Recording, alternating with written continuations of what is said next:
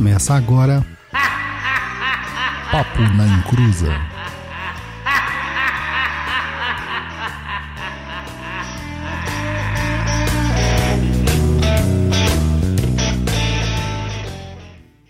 Começou! Aqui é Douglas Rainho e a macumba aqui é globalizada, japonês. É, isso aí. Boa noite, pessoal. Aqui é o Luiz Guenca, mais conhecido como o japonês. E estamos aí no programa 141, hein? Quem imaginaria? 141 programas entregues. Quer dizer, 140, né? Este será o 141. Ai, não se enrola muito, não. Bora lá, mais um programa. E a gente tem aqui o nosso convidado, o JP. Fala aí, JP. Boa noite a todas e todos. Grande felicidade estar aqui com vocês para conversarmos um pouquinho hoje. É, é, normalmente, né, a gente fala JP, mas não, é, é, João Pedro. É que a gente vai abreviar, porque ele se, ele se intitula Conjure JP, então vai ficar assim, Conjure JP. então vamos Isso. lá. Hoje a gente vai falar sobre Rudu novamente, mas de uma forma um pouquinho diferente. A gente vai falar sobre as questões históricas que ligam o Rudu à nossa macumba aqui brasiliana, a nossa macumba tupiniquim.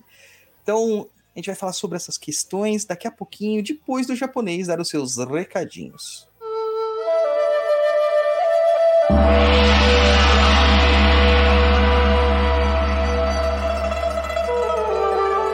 Recados do japonês, né? Passar!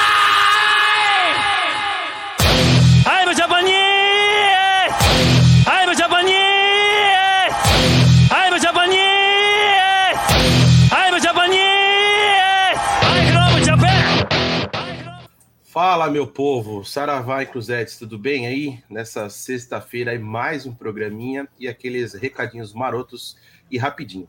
Estamos de volta aí com mais um Papo na Encruza para vocês e desejamos muitas macumbas na vida, mas de um jeito bom. Porque se não vier do jeito bom, lembre-se que dá para resolver, seja concurso lá no Perdido, Perdido EAD ou com o oráculo do Pai Dodô. E falando em oráculo, que tal aprender um oráculo rápido e prático para dar aquela conferida nas coisas da vida? O oráculo de dados do povo malandro está à disposição lá no Perdido EAD por tempo limitado. Entra lá e aprenda um método oracular prático, simples e que te acompanha aonde quer que você vá. Com ele você checa se há funcionamento das suas magias, os elementos necessários e outras dicas importantes para o seu dia a dia de feiticeiro. Então corre lá e acessa www.perdidoead.com e confira. E para você que gosta do papo, curte o nosso conteúdo, quer que ele continue por longura de anos, então é simples, só nos apoiar. Com apenas cincão, você já começa a fazer toda a diferença. Entra lá no site do Catarse, catarse.me barra Papo na Encruza, escolha a categoria de apoio que você deseja Assim que fizer o apoio, confirma se chegou o link do Umbral lá no seu e-mail. É bom sempre verificar a caixa de spam. Tem gente que faz lá a assinatura, recebe e-mail, mas vai para o spam e aí não consegue entrar lá. Então sempre dá uma verificadinha na sua caixa de spam. E tem mais formas de quem quer sempre nos apoiar e não consegue fazer aí pelo Catarse, pode fazer pelo YouTube, pelo Twitch, ou se não quiser ser um apoiador recorrente aí tem o nosso novíssimo Pix. Manda lá, pix.perdido.co. A nossa chave Pix fofinha do capeta.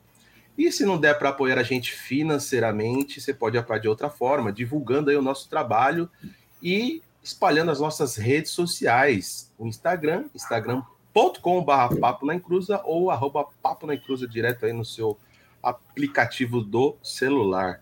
O nosso blog aí com muitos textos e vídeos é o www.perdido.co. Os nossos cursos também estão disponíveis lá na plataforma do Perdido EAD, www.perdidoead.com e o TikTok aí da Discordia, arroba Papo na Encruza. E se você tem dúvida aí, quer mandar uma sugestão, reclamação, quer mandar o seu conto, sua história, manda um e-mail para a gente lá no contato arroba perdido.co para a gente poder colocar aí as suas perguntas, dúvidas, enfim, que você tiver lá no nosso no outro programa no Tá Perdido, respondendo as suas dúvidas. E lembrar do Perdido EAD, pois é o caminho para que você queira aprender muito sobre Umbanda.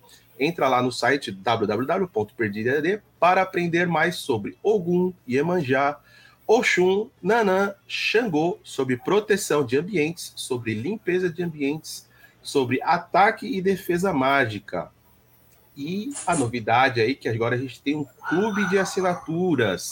É o perdido.club. Só você sair perdido.club você já acessa o nosso clube de assinaturas. Basicamente é, você paga o valor por mês e tem lá vários cursos à disposição para você poder fazer, independente da quantidade. É isso, recadinhos de hoje do programa 141. Vamos aí explanar sobre o nosso tema hoje aí, né? Vamos, vamos, vamos, vamos, vamos, que eu tô ansioso por esse tema. Esse, e eu acabei de calar mel, porque não dá, cara. Cachorrinha, ela, ela não consegue ver a gente online. Ela fica quieta o dia inteiro. Ela vem a gente online ela começa. Não, é, que, sabe o que, que é? É que o inimigo mortal dela tá, passa mais ou menos esse horário, que é o caminhão do lixo. A hora é. que o lixeiro passa, aí é o inimigo mortal dela, não tem como. Assim mesmo, né, cara? Cachorros, paraqueteiros, por isso que eu sou adepto dos gatos agora, japonês. Mas vamos ao que interessa, né? JP, seja bem-vindo ao programa, cara. Muito obrigado. Obrigado pela paciência. A gente está em conversação para fazer esse programa aqui já, acho que uns seis meses, né? Mas é aquela loucura. Quando a gente faz a, a, a agenda da, do papo, cara, eu faço a agenda do ano já. Porque senão eu me perco, é muitas, muitas atribuições. Então, muito obrigado por ter paciência e também da, do adiamento, né? Que eu fiquei com Covid, aí os ouvintes é, ficaram sabendo aí, eu fiquei meio zoado da, da Covid. Mas agora tô, tô bem, tô ótimo. E aí, seja bem-vindo e vamos falar de Rudu. Mas antes de tudo, me explica um pouquinho quem que é o João Pedro primeiro, não o Conjure, o João Pedro. Da onde surgiu o João Pedro aí, na macumbaria? É, eu agradeço, né, pai? Na verdade, eu acho que eu que tenho que agradecer, não tenho que agradecer pela minha paciência de forma alguma. Eu que agradeço pela oportunidade de participar aqui. É, bem, João Pedro, né, antes do Conjuro JP, como o senhor pediu.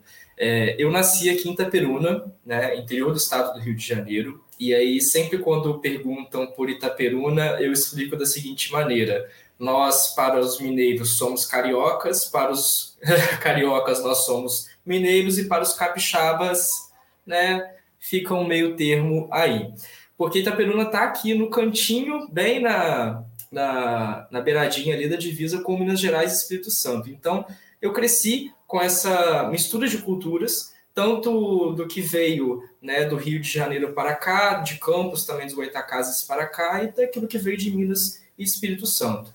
Fui criado né, numa família com divisões entre catolicismo tradicionalíssimo, né, que aqui a nossa região teve uma das vanguardas da defesa da tradição contra o Concílio Vaticano II, as reformas e tudo mais, uhum. e de outro lado, um protestantismo bem neopentecostal. Então, cresci nesse, é, nessa, nesses opostos aí, tentando equilibrar entre tudo, e por fim acabei indo para o catolicismo tradicional. Tendi para esse lado, onde eu comecei a me desenvolver espiritualmente ali, né, e despertou uma vocação sacerdotal em mim, e entre andanças aqui e ali eu fui acabar parando em um monastério católico também tradicional, né, no Espírito Santo. E ali eu vou fazer meus votos provisórios, né, naquele, naquele monastério, né, me torno o João Pedro, né, que cresceu nesse ambiente, nesse local, se torna o irmão Gabriel da Virgem Dolorosa, né, e ali eu faço... Como é que é? Gabriel da Virgem. Dolorosa? Caramba, Exatamente. mano, não tinha uma outra virgem para você, você escolher, não? Tinha que ser bem uma com... Poxa, dolo... dolorosa japonês, dolorosa. É, Caramba. seria um, um, um, título alternativo, digamos assim, para Nossa Senhora das Dores, né? Então, a Virgem Dolorosa. E por conta da minha devoção a São Gabriel da Virgem Dolorosa, que também foi um religioso né, italiano, enfim. E aí eu me torno esse irmão Gabriel, faço os meus votos provisórios, e eu acho que é aí que é o início realmente para surgir o Conjuro JP, dentro do convento, dentro do monastério. Porque ali no monastério, naquela biblioteca que o padre mantinha, o prior do monastério mantinha, uma grande e vasta coleção de livros de ocultismo, de hinduísmo, é, entre eles Wicca, religiões afro-brasileiras e tudo mais. Né? Principalmente um grande acervo né, de obras do Aleister Crowley, Helena Blavatsky, muitas obras de Rosa Cruz maçonaria, por conta da origem de algumas pessoas dali do monastério que vieram dessas tradições e acabaram se tornando católicas e aquele acervo todo ali. Naquilo dali eu começo a estudar, porque o padre incentivava a gente a ler com o pretexto de nós combatermos o mal, e eu acabo começando a ler aquilo dali, né, é, e acabo gostando do maligno, né, e nesse contexto aí, com várias desconstruções religiosas em paralelo, eu acabei saindo do monastério né, e buscando um caminho. Né, até que eu encontrei algumas é, tradições orientais aqui na minha cidade, fiz uma andança nelas, e nesse meio tempo, entre andanças e tradições orientais, conheci a Macumba, né, que foi um ambiente que me acolheu de forma melhor, e conheci também nesse meio tempo o Voodoo, né, que é o que a gente vai falar hoje em paralelo com a Macumba. Então, de lá para cá, surgiu o Conjuro JP, né, falando sobre Rudu né, e Macumba né, no Instagram. Muito bem, mas, cara, me tira uma dúvida aqui. Você falou que tinha um monte de livros monastério que o pessoal trazia. Normalmente, a gente está acostumado de acontecer o inverso, né? A pessoa nasce católica, aí depois aconteceu, como você disse, assim, é, é, descobre os prazeres do, do Sete Pele e acaba indo para outros caminhos, né? É, mas o que, qual que é a finalidade de ter esses livros no monastério, cara? Qual que é a, a ideia? Cara, a ideia, pelo menos o que o padre dizia, era essa questão, né, de você ter aquilo dali para conhecer e saber como combater. Só que o fato é que esse padre também teve a sua trajetória nos ocultismos, né? Até hoje fica essa incógnita para mim se ele era um praticante enrustido ou se ele mantinha ainda alguma algum flerte com aquilo dali mas o pretexto dele era a educação religiosa daquilo que estava ali naqueles livros para a gente combater o mal, conhecer o mal para combatê-lo melhor. Era o que ele falava, né? Mas. Ah, eu vou, eu vou te dizer que não, não é muito. É, é, longe de algumas falas de alguns padres amigos da minha família, não, viu? Porque eles tinham muito essa questão também de, de, de ter acesso a muita coisa Uhum. E ali por baixo dos panos eles terem umas práticas meio paralelas, né? Então, uhum. tá, tá dentro aí, tá dentro. Mas daí, cara, você se descobriu macumbeiro e tal, e o historiador? Aonde que, que, que se encaixa aí o historiador? Então, isso é uma coisa que veio assim muito da minha infância. A minha mãe foi professora, né? E ela deixou a sala de aula quando né, teve minha gravidez de risco, então ela nunca voltou para a sala de aula depois disso ela me alfabetizou antes de eu chegar na escola, então eu sempre né, cresci aí com essa educação muito forte, né, a minha base né, em casa. E eu sempre me apaixonei muito pela história, desde que eu comecei a estudar na escola, ensino médio e tudo mais. E no ensino médio foi quando eu tive certeza de que o meu caminho era história por conta dos meus professores que contribuíram muito com isso. Né? Então eu me apaixonei pela história e na própria instituição onde eu fiz o ensino médio, eu é, me graduei em História, né? E aí esse gosto da história, dentro da própria faculdade, um pouco também no ensino médio, mas dentro da faculdade, eu criei um gosto muito forte pela história local. Né? Então, fui pesquisar sobre a história da região, personagens da região, como, por exemplo, o Padre Humberto Lindelof, que é minha, minha, meu TCC sobre ele, né? E nesse contexto eu vou me deparar com algumas histórias muito peculiares sobre a Umbanda e a Macumba aqui na região, que daqui a pouco eu falo sobre isso um pouquinho, se você me permitir. É, e aí eu acabo saindo da história e, né, por conta da Macumba, eu me, né, acabo ingressando na pós-graduação em História da África, também para facilitar um pouco, né, ter mais ferramentas para lidar com essa pesquisa que eu estou fazendo atualmente. Muito legal. Mas você falou que também ia deixar a gente com um gostinho aí diferente, né? O que, que é esse gostinho? Isso. É a pesquisa que eu estou fazendo atualmente na história. É, é, uma, é uma pesquisa de história local e ela está envolvida na questão das religiões e culturas afro-brasileiras aqui da minha região, né, da região noroeste fluminense, no caso. E a minha pesquisa foi assim, né? Como eu entrei nesse contexto da macumba, conhecendo alguns terreiros, e logo após eu iniciei a faculdade de história, né, o meu olhar começou a olhar a macumba não só como né, os terreiros que eu visitava, não só como alguém que estava procurando o caminho espiritual, mas também com o olhar do pesquisador. Então, aquilo me pegava, algumas coisas ali, elementos, começavam a linkar com o que eu via em História da África, com o que eu já estava lendo sobre Umbanda, sobre Macumba e tudo mais, e foi me despertando algumas curiosidades naquilo dali. Porque eu comecei a reconhecer nessa Umbanda aqui da região, uma Umbanda que não está nos livros, e uma Umbanda que eu nunca vi em outro lugar, né, por assim dizer. E aí eu fui procurar mais a fundo disso, tanto na questão né, espiritual quanto também na questão de pesquisa acadêmica. E aí eu fui entender um pouquinho disso, né, e descobri o que aqui é chamado de linha do santuário.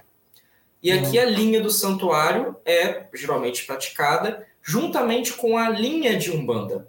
Então existe o santuário e existe a umbanda. Existe uma prática, né, afro-brasileira específica aqui da região que eu já registrei no entorno aqui do Noroeste Fluminense e também um pouco no Norte Fluminense, em Campos Goitacazes em específico, que é, não é uma linha de trabalho dentro da Umbanda, né? Que geralmente quando a gente fala assim, Entendi. assim, parece, né? Mas é, é uma, uma linha paralela. específica. Exatamente. Entendi. É mais ou menos é, é, é, mais ou menos como a gente vê o catimbó sendo praticado no Nordeste, é, que eles têm as práticas de catimbó, né, as práticas da Jurema, e ao mesmo tempo tem as práticas ciganas, que eles dizem que não ingressam no catimbó, tem as práticas de Exu, uhum. que não ingressam no catimbó. Mais ou menos essa, nessa pegada, assim? Mais ou menos. É bem mais ou menos mesmo, porque também depende muito do terreiro em que é praticado. Tanto que a gente vai ter terreiros, um inclusive aqui na minha cidade, em que ele pratica o santuário de forma separada. Existe uhum. uma sala que é só do santuário, né, e ali nenhuma entidade de Exu, nenhuma entidade de Kimbanda, que também é uma coisa muito comum aqui, e nenhuma entidade de Umbanda trabalha no santuário. Mas, na Umbanda, o salão de Umbanda, as entidades de santuário trabalham juntos. Então, é como se a Umbanda fosse praticada junto com o santuário ali, mas o santuário é totalmente separado. Mas outros terreiros já vão ser mais parecidos com essa questão do catimbó, né? Que vai ter ali, inicia seus trabalhos com a linha do santuário, que são as linhas de mesa, e depois vai para a linha do caritó, que é o nome que era chamado Umbanda aqui anteriormente. Caritó, por que caritó? Terreiro, é um termo que se usa para nomear terreiro, porque a linha do santuário seria a linha de mesa, que é literalmente uma mesa, né? Uhum. É, aqui, aqui o pessoal chama de mesa branca, e o caritó seria a linha de terreiro, que aí quando se chama as linhas de Umbanda, os, né, os médios se levantam com os guias de Umbanda e vão rodar o terreiro em volta da mesa. É daí a origem desse termo.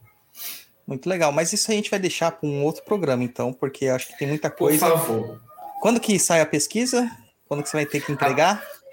Está em curso ainda, né? A minha previsão é que, se Deus quiser, eu consigo terminar ela e fazer essa minha pesquisa se transformar na minha tese de conclusão da pós-graduação. Então, aí para o ano que vem, ela está pronta no finalzinho lá. Maravilha. Então, a gente vai focar hoje no Rudu e já fica esse gostinho aí para a gente falar sobre a linha de santuário depois. Mas então, eu, eu tava falando com o Japa aqui antes de, de você chegar, que a gente já falou uhum. de Rudu aqui, né? Algumas vezes. Lá no comecinho, a gente falou com a Jess Charrot sobre Rudu. E mais recentemente, não tão recentemente assim, né, Japa? Faz um tempinho já, né? A gente falou Faz com o Leon Blackwood também. Um ano e meio, dois anos, mais ou menos? É, por aí, cara. Eu fico perdido no tempo, mano. Nem parece que faz quase cinco anos que a gente tá fazendo esse programa. Sim. E aí e a gente viu a visão deles, né? Que eram visões que tinham uhum. similaridades tal, mas é, se distanciavam também em muitos aspectos. Né? Sim. Né? A, o Rudu da Jazz, um Rudu muito mais urbano, por assim dizer, né? Uhum. E o uhum. Leon, uma pegada muito mais é, witchcraft, vamos, posso uhum. usar esse uhum. termo, né? Muito mais próxima do, de, um, de, um, de um de um feiticeiro, de um sorcerer uhum. mesmo. É, é, então acabava ficando, ficou bem diferente mesmo as duas, as duas formas de trabalho, né? Uhum. Mas o que é o Voodoo de fato? Por que, que tem essa diferenciação? Por que, que tem essa, essa mudança toda? Uhum. Antes disso, eu quero até cumprimentar os dois, né? Não sei se o Leon apareceu por aí, mas é, a Jess, eu assisti os dois é, episódios, inclusive, não ao vivo, mas a gravação depois. Né? E assim, meu cumprimento à Jess é no sentido de que ela, né, é, eu tenho, né, a minha trajetória de Rudu também passa por ela, né? Eu também fiz o curso dela, aprendi muito com ela. Isso bem posterior, acho que foi em 2020, se eu não me engano, que eu fiz o curso dela, porque eu precisava dessa de uma visão de alguém que já praticava, já tinha colocado em prática aquilo que eu aprendi ao longo do tempo e queria entender como é que o outro faz. E o Leon, um amigo incrível, maravilhoso, também um cumprimento, ainda mais pelo livro dele maravilhoso, que está até aqui do meu lado, né, que ele estava até no financiamento, se eu não me engano, né, quando ele veio fazer o, o episódio aqui, né, pra, no Catarse. Mas, enfim. O Rudu. O que, que é o Rudu? Eu gosto sempre, isso é uma coisa aí muito forte da história, eu gosto sempre de explicar as coisas, né, é, tanto no campo da cultura, da religiosidade e tudo mais, usando a etimologia da palavra. Porque se a gente entende a etimologia, a origem o significado desse termo, a gente vai entender o território de onde ele vem, e a gente vai entender também, talvez, o recorte histórico de onde ele vem, e daí já o pontapé inicial para a gente compreender muita coisa do que aquela coisa ali é, né? Porque as coisas não recebem nome à toa, elas têm né, uma origem né, que evidencia muito o que elas são. Né? O Rudu é um termo que ele vai, ao longo do tempo, sendo recortado e costurado de maneiras adversas né, quanto à sua origem e significado. O que isso quer dizer? Alguns é, pesquisadores, alguns praticantes de Rudu dos Estados Unidos vão criar a tese, isso lá no século passado, de que o termo Rudu seria uma corruptela ou um erro, né, uma mal, má é, é, é, interpretação do termo por parte dos franceses do termo voodoo. Então, em algum momento, os franceses, por uma questão de pronúncia, ou até mesmo os próprios afro-americanos, é, por uma questão de pronúncia, transformaram voodoo em rudu. Beleza. Eu acredito na tese dos, dos franceses, cara. Eu não gosto muito de francês, então acredito na tese deles. Olha, se você não gosta muito de francês, então você não vai gostar muito do voodoo. é, tem, tem coisas e coisas. É, é verdade. Eu também não gosto de português, né? Mas, enfim, tem, gosto de Santo Antônio, né? Então. É. Mais português que Santo Antônio, cara, é impossível. É, exatamente. Então são coisas e coisas, realmente. Mas. É, aí outra tese que vai, vai ser criada né, é que. E aí eu já puxo o gancho para um nome muito importante, que é a pesquisadora Katrina Hazard, que eu até te mandei um PDF dela ali, né? Mojo Working né, que é um livro que ela, é, ela trabalha ali uma tese dela acadêmica sobre isso a partir de pesquisas né, que envolvem tanto arqueologia, pesquisas orais e documentais dela. É um livro muito bom. É, ela vai levantar a tese de que o termo Rudu, e isso é sustentado por vários outros pesquisadores também, o Rudu tem uma origem do te, na, na, no povo, né, que tanto o, o nome do povo quanto a língua é o mesmo, Akan, que é um povo que vem ali da região de Gana, então é um dos povos do território do Império de Gana, que vem da palavra undu. Essa palavra undu, ela significaria erva ou raiz. Então seria talvez. Você fala Gana hoje, né?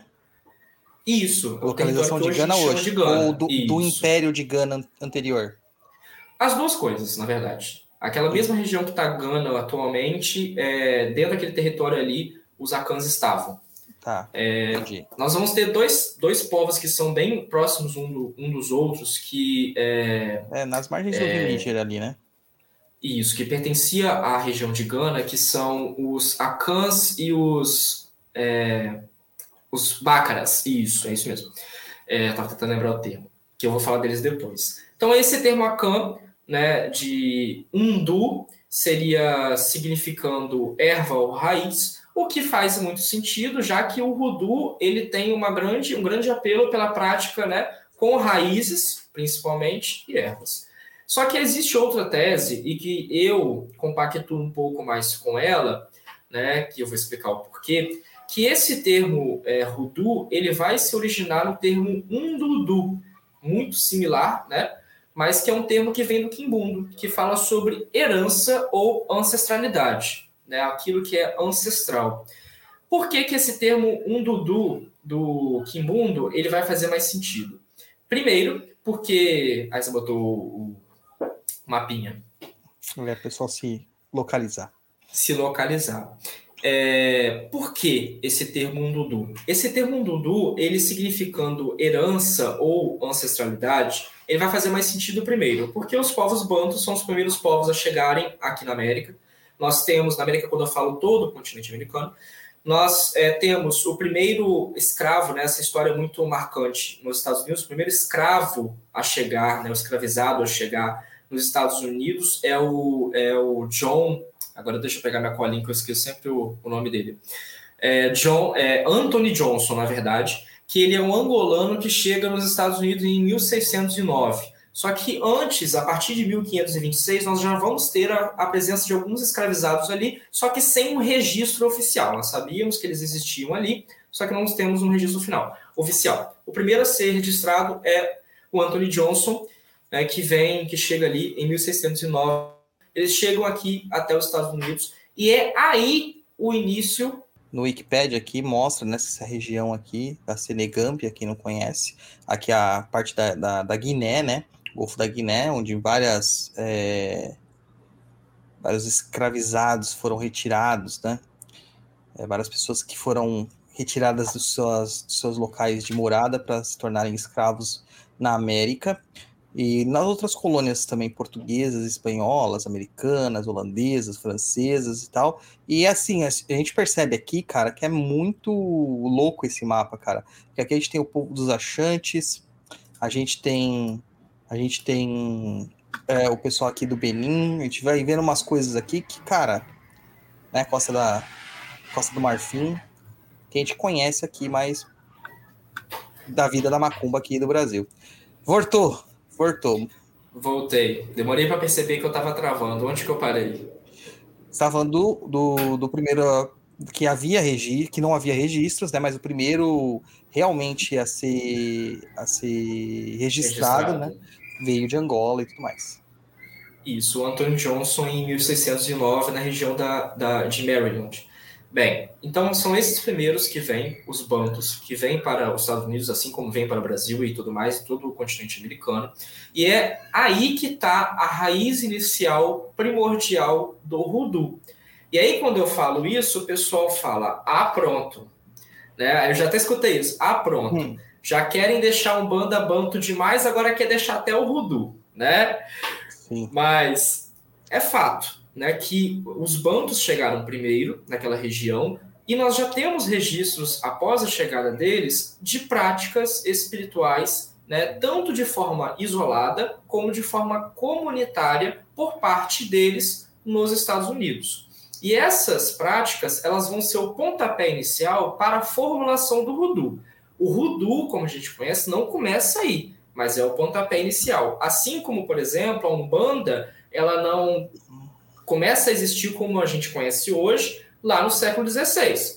Primeiro temos um calundu, por exemplo, e depois ela vai se transformar e vai chegar até o que a gente conhece de Umbanda hoje em dia. A mesma coisa acontece nos Estados Unidos com o Rudu, né? E por que que o Rudu, ele faz sentido ele ser banto, né, e depois é, é, e Baracá, e Baracá, esse termo, não estou falando direito, eu tenho certeza disso. Mas por que, que faz sentido primeiro ele ser isso? Porque o voodoo, como religião, né, que a gente conhece hoje também, ele vai se estabelecer nos Estados Unidos após a Revolução do Haiti, né, que nós temos a Revolução que ocorre a independência do Haiti, e é, a partir daquilo dali, os haitianos vão fazer algumas imigrações para os Estados Unidos. E um dos locais em que eles chegam com mais força é a região da Flórida. Né? E a partir daí que vai ser, vai haver a, mistura com as práticas, né? que a Katrina Hazard vai chamar de a antiga religião afro-americana, que é uma reprodução né, ali desses povos que eu acabei de mencionar em, em terras afro em terras é, estadunidenses, é, mesclando ou sincretizando com práticas né, dos povos originários ali do local, com práticas indígenas e tudo mais né, que depois vai se misturar com o voodoo que vem do Haiti para os Estados Unidos. Isso lá no século, no final do século XVIII início do século XIX. Então, desde 1609 até o início do século XIX, nós temos esses povos antes de chegar e se estabelecer realmente aquilo que a gente conhece de voodoo. Só ia falar alguma coisa. Não, não, é que assim, ó, dentro da. A gente tem o costume aqui no Brasil de cercear o conhecimento sobre macumba sempre nos povos iorubás. É, isso é, uma, é um costume. Né? Não, tem, não tem outra palavra para falar, cara, porque uhum. alguém definiu isso e as pessoas seguem isso cegamente. Né? Então, quando você fala de candomblé, quando você fala de, de, de, de macumbas, em geral, tudo vem da, da, da, dos reinos urbanos, tudo vem é, das formações de, lei, de Leifé, de, de Oió. E, cara, é um pensamento tão restritivo e aí, como a gente vê, a gente fazendo essa, esse paralelo para o, o, o Rudu, a gente também consegue perceber isso, né? Como que é o pensamento Exato. restritivo, né? E eu, eu, eu vou lembrar aqui da, do comecinho do Rudu no Brasil, porque eu sou, assim, bem idoso, né? Então, quando eu comecei a ouvir falar de Rudu no Brasil, já faz uns 15 anos, eu acho, por aí, é, a galera, ela se focava muito numa origem de Rudu, mas, cara, era uma origem também muito é, é, é, iorubana, sabe? Eu via muito uhum. essa questão. Eu não via nunca ninguém falar sobre essa questão do povo banto tá lá é, é, uhum. envolvido. Inclusive, a gente não ouve falar que o povo banto teve contato com os povos iorubanos, os povos fons, os povos achantes e tudo mais, né? Então eu achei muito interessante essa sua colocação, porque é, dá um boom na cabeça aí, né? Uhum. Tá e aí, puxando para Macumba, eu vou fazer um paralelo aqui, que, é claro, é, respeitando as devidas territorialidades e, e, especificidades de cada campo. Mas, assim como, por exemplo, aqui no Brasil, a, a, os iorubás ficaram mais famosos, isso é por conta né, de, dos pesquisadores e tudo mais darem uma maior atenção para os povos iorubás, né? É, lá nos Estados Unidos acontece o similar com os povos que vão originar o voodoo, que na visão deles iriam originar o voodoo, que são esses povos euefona, lá do Benin e tudo mais. Né? Então, assim como aqui no Brasil nós criamos aquela, aquela máxima errônea de que a Umbanda é filha do candomblé, nos Estados Unidos criou a máxima errônea de que o voodoo é filho do voodoo.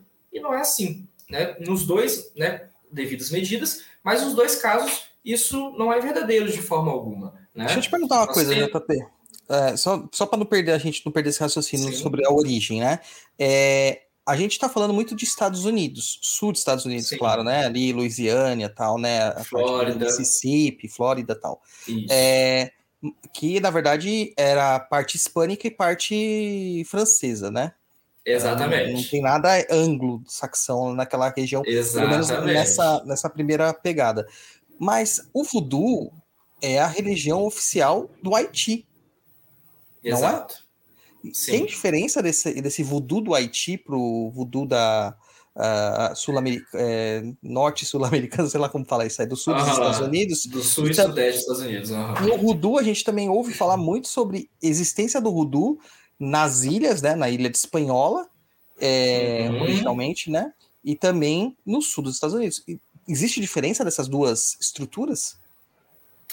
Você fala ali essa existência ali no Caribe, não é? Isso, é, ali é República uhum. Dominicana, Haiti, né, uhum. aquelas regiões ali que a gente vai acabar também encontrando a Obi, a Wanga e outras religiões assim. Uhum. Entendi. Tem muita diferença sim, tá? Porque é, quando o voodoo, aí vamos pensar, o voodoo ele chega ali no, na região sul-sudeste dos Estados Unidos, a partir desse final do século XVIII, início do século XIX, né? É... chega ali naquela região e a partir dali ele se mescla com esses povos que eu acabei de falar, que já tinham as suas práticas religiosas e espirituais e mágicas ali, e cria-se uma coisa nova. Enquanto que lá no Haiti vai ter outros povos que chegam lá, outras realidades, outros sincretismos que a partir dali também vão se transformar e chegar até hoje que nós conhecemos.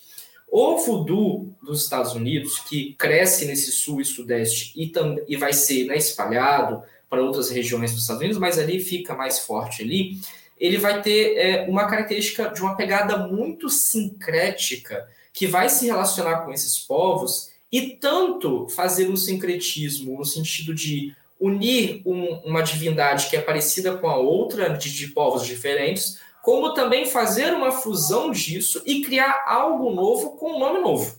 Isso é uma coisa bem característica do voodoo ali, né? Assim como a gente vai ter é, seres espirituais que alguns pesquisadores vão dizer que é uma mescla desses diferentes povos, de divindades desses diferentes povos, com santos, e não só uma mesclagem, um sincretismo iconográfico, né? Como a gente fala tanto por aqui, que é pegar a imagem do santo, comemorar Sim. um dia dele e usar para representar.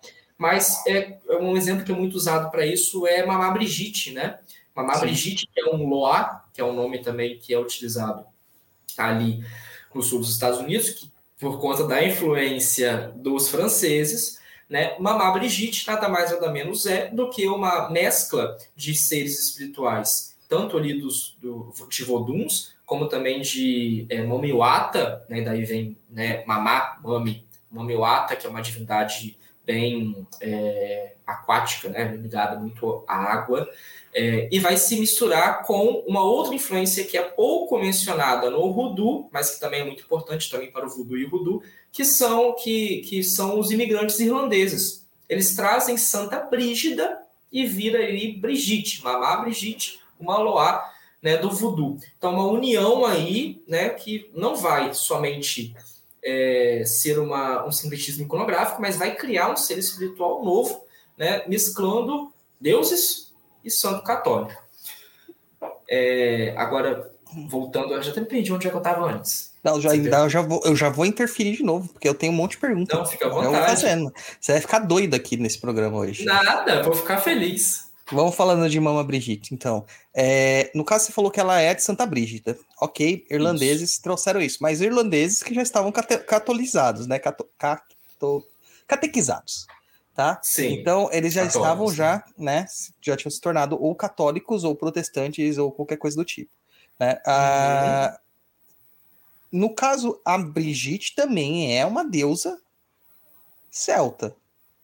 Gaélica, uhum. no caso, certo? Sim. Só que, é, se eu não me engano, se eu tiver enganado, você me fala, Brigitte, ela é uma deusa de fogo, uma deusa solar, meio que é nessa, nessa pegada como ela uhum. tem associação com uma deusa aquática aqui na, na América, cara. Qual que, que loucura aconteceu aí? Então, assim como Brígide, ela tinha uma relação muito forte com o fogo, ela também tinha uma relação muito forte com a água. Tanto que nós vamos ter lá em Kilda, né, acho que é assim que pronuncia, que é a cidade de Santa Brígida, uma fonte sagrada, que era uma fonte né, dedicada à deusa Brígide, que vira uma fonte né, abençoada pela igreja, que é a fonte sagrada de Santa Brígida. Então, assim como ela tem uma relação muito forte com o fogo, ela também tem uma relação muito forte com a água. Então, aquela fonte ali cria-se um folclore, uma tradição popular em cima né, da, de Santa Brígida em relação com aquela água, ah, que aquela água, por, pela bênção de Santa Brígida, nunca vai se acabar, ela vai sempre brotar, nos, né, matar nossa sede e tudo mais. E aí, quando vem para cá, essa relação de Santa Brígida com a água faz com que né, tenha essa relação. E também pela questão de Santa Brígida, está relacionada com a proteção contra incêndios, né, que também se relaciona com Brígide. Né? Daí vem essa relação desse elo entre é, água e fogo, no caso aí da Santa Brígida. Então, quem tem ranço de sincretismo, se vai pro Rudu, tá ferrado, porque o negócio é muito mais visceral no Rudu. Não, com certeza, porque assim, qualquer tradição afro-brasileira, né, a gente vai ter o sincretismo desde, desde o início ou até mesmo desde antes do início, né, já vindo de África. Então, isso é uma coisa comum. Mas no Rudu isso é um pouco mais visceral, realmente, porque é, como a história dos Estados Unidos, em específico ali, né, região sul e sudeste, que aí eu vou pegar aquele gancho que você falou da questão né, hispânica ali, é, a história ali é tão doida que uma hora é da Espanha, uma hora é da França, volta para a Espanha, volta para a França, depois pertence ao Império Britânico de novo, depois vai para os Estados Unidos em guerra de dependência e tudo mais, que aquilo dali é uma mistureba de culturas. Nós temos... É... O mapa aí é 1700 alguma, 1700 alguma coisa aqui, ó. É, tudo em azul é francês, uhum. o que está em amarelinho, laranja, sei lá que cor que é salmão, é espanhol, e o que está em rosinha é a Grã-Bretanha. Grã Nossa, eu tô mal hoje. É o Reino Unido. Isso. Aí eu vou usar seu mapinha como até mesmo um gancho para a colinha que eu fiz aqui, por quê? Que eu já faço um adendo. Né? Eu não sou especialista em história norte-americana, nem no sentido geral, como também no sentido né, afro-americano. O que eu leio, o que eu li e estudei sobre é mais né, a base do básico para eu entender e amarrar essas coisas. Então, caso eu fale alguma coisa errada e tudo mais, vocês me perdoem porque eu realmente não sou especialista nessa área. Mas pegando aqui esse mapa, essa parte aqui, dessa península que seria a Flórida, aqui em laranja, ela se unia nessa costa que vem aqui à esquerda e que desce, né? Que ali a gente vai ter Mississippi, Alabama. E no final vai ter aquela conexão com aquilo que está ali chamado de Louisiane, né? Ou a Louisiana. A Louisiane era uma grande colônia francesa que pegava boa parte disso aí que está em azul até chegar lá perto do Canadá, mais ou menos, até metade ali dos Estados Unidos, mais ou menos atual. Essa era, era a colônia da é, Louisiana. Essa parte aí, antes de pertencer aos franceses, Louisiana, Alabama, Mississippi, Flórida, pertencia aos espanhóis, né?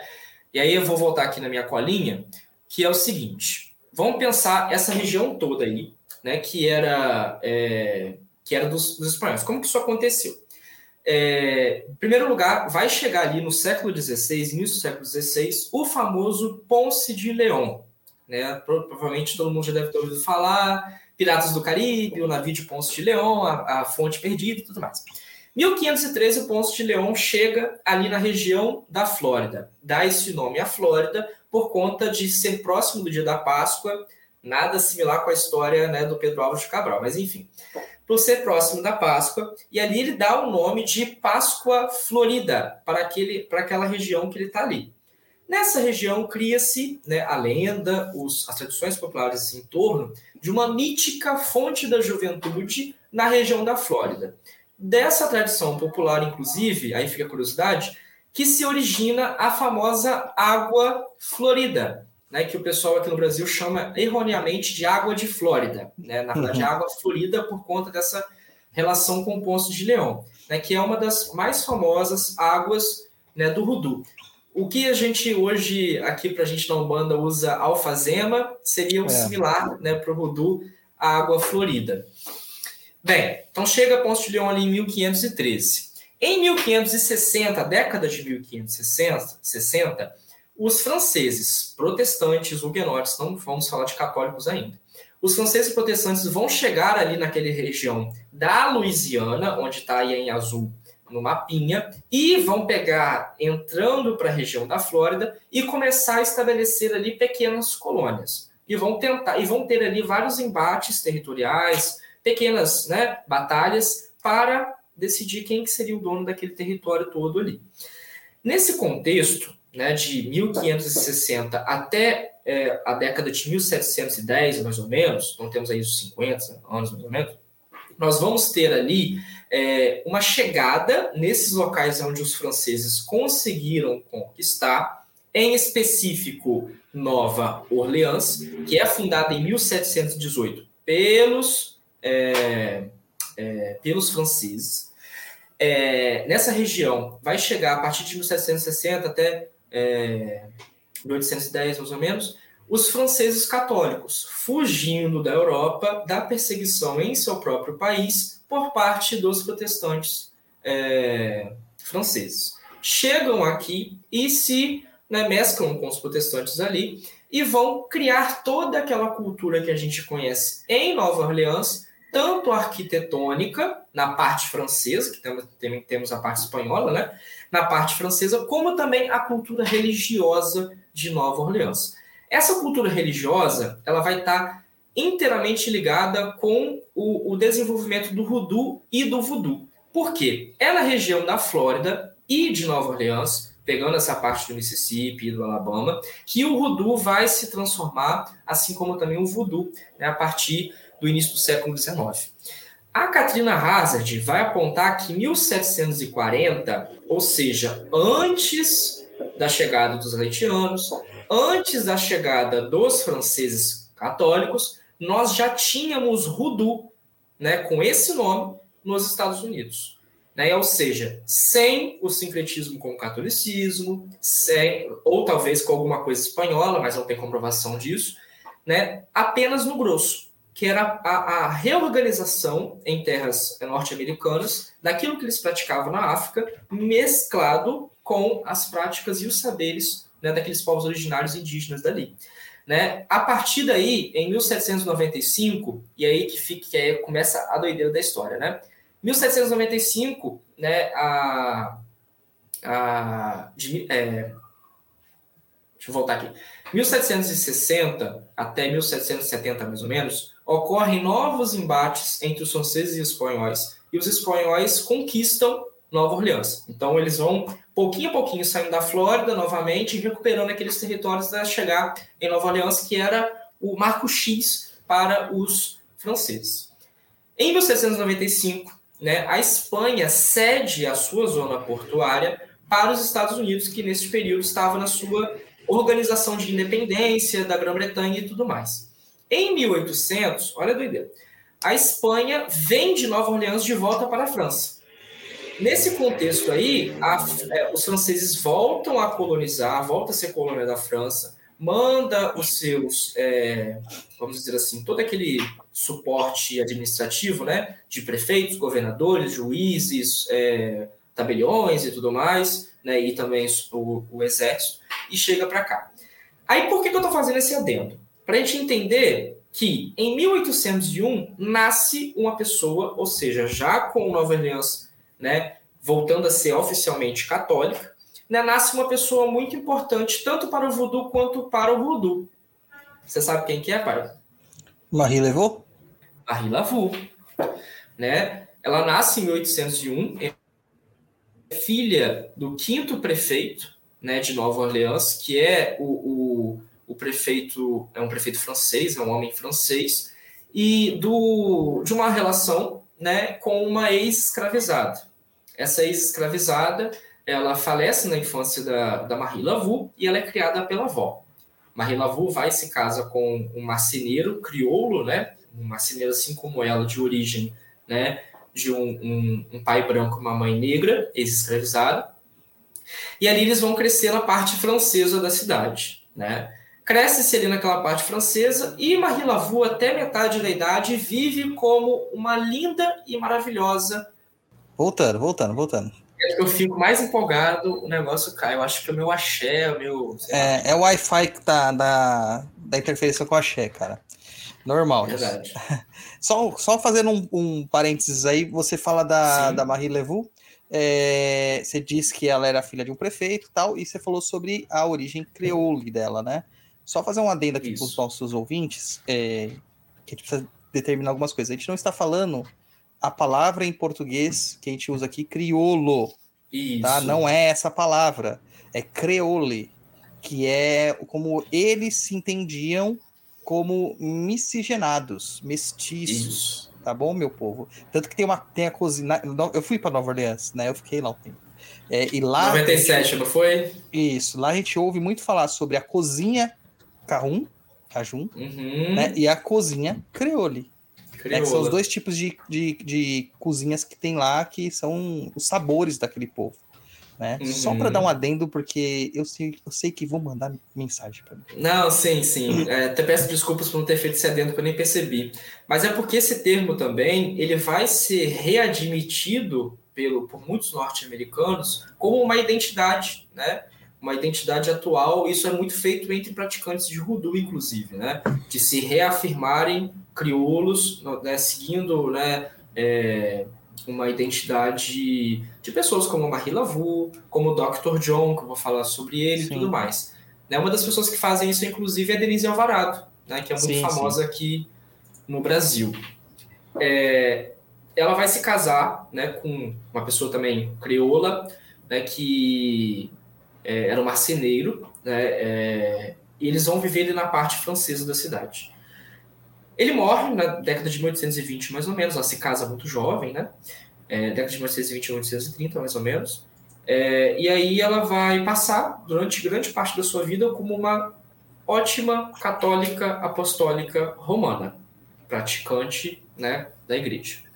E aí, no final da sua vida, segundo as histórias, ela vai conhecer uma pessoa né, que veio da Flórida, nesse contexto aí de embates territoriais, fugas e tudo mais. Né, ele vai conhecer uma pessoa que é o Dr. John. Dr. John é o termo, né, o nome que ele é conhecido né, no Voodoo hoje, no Voodoo também.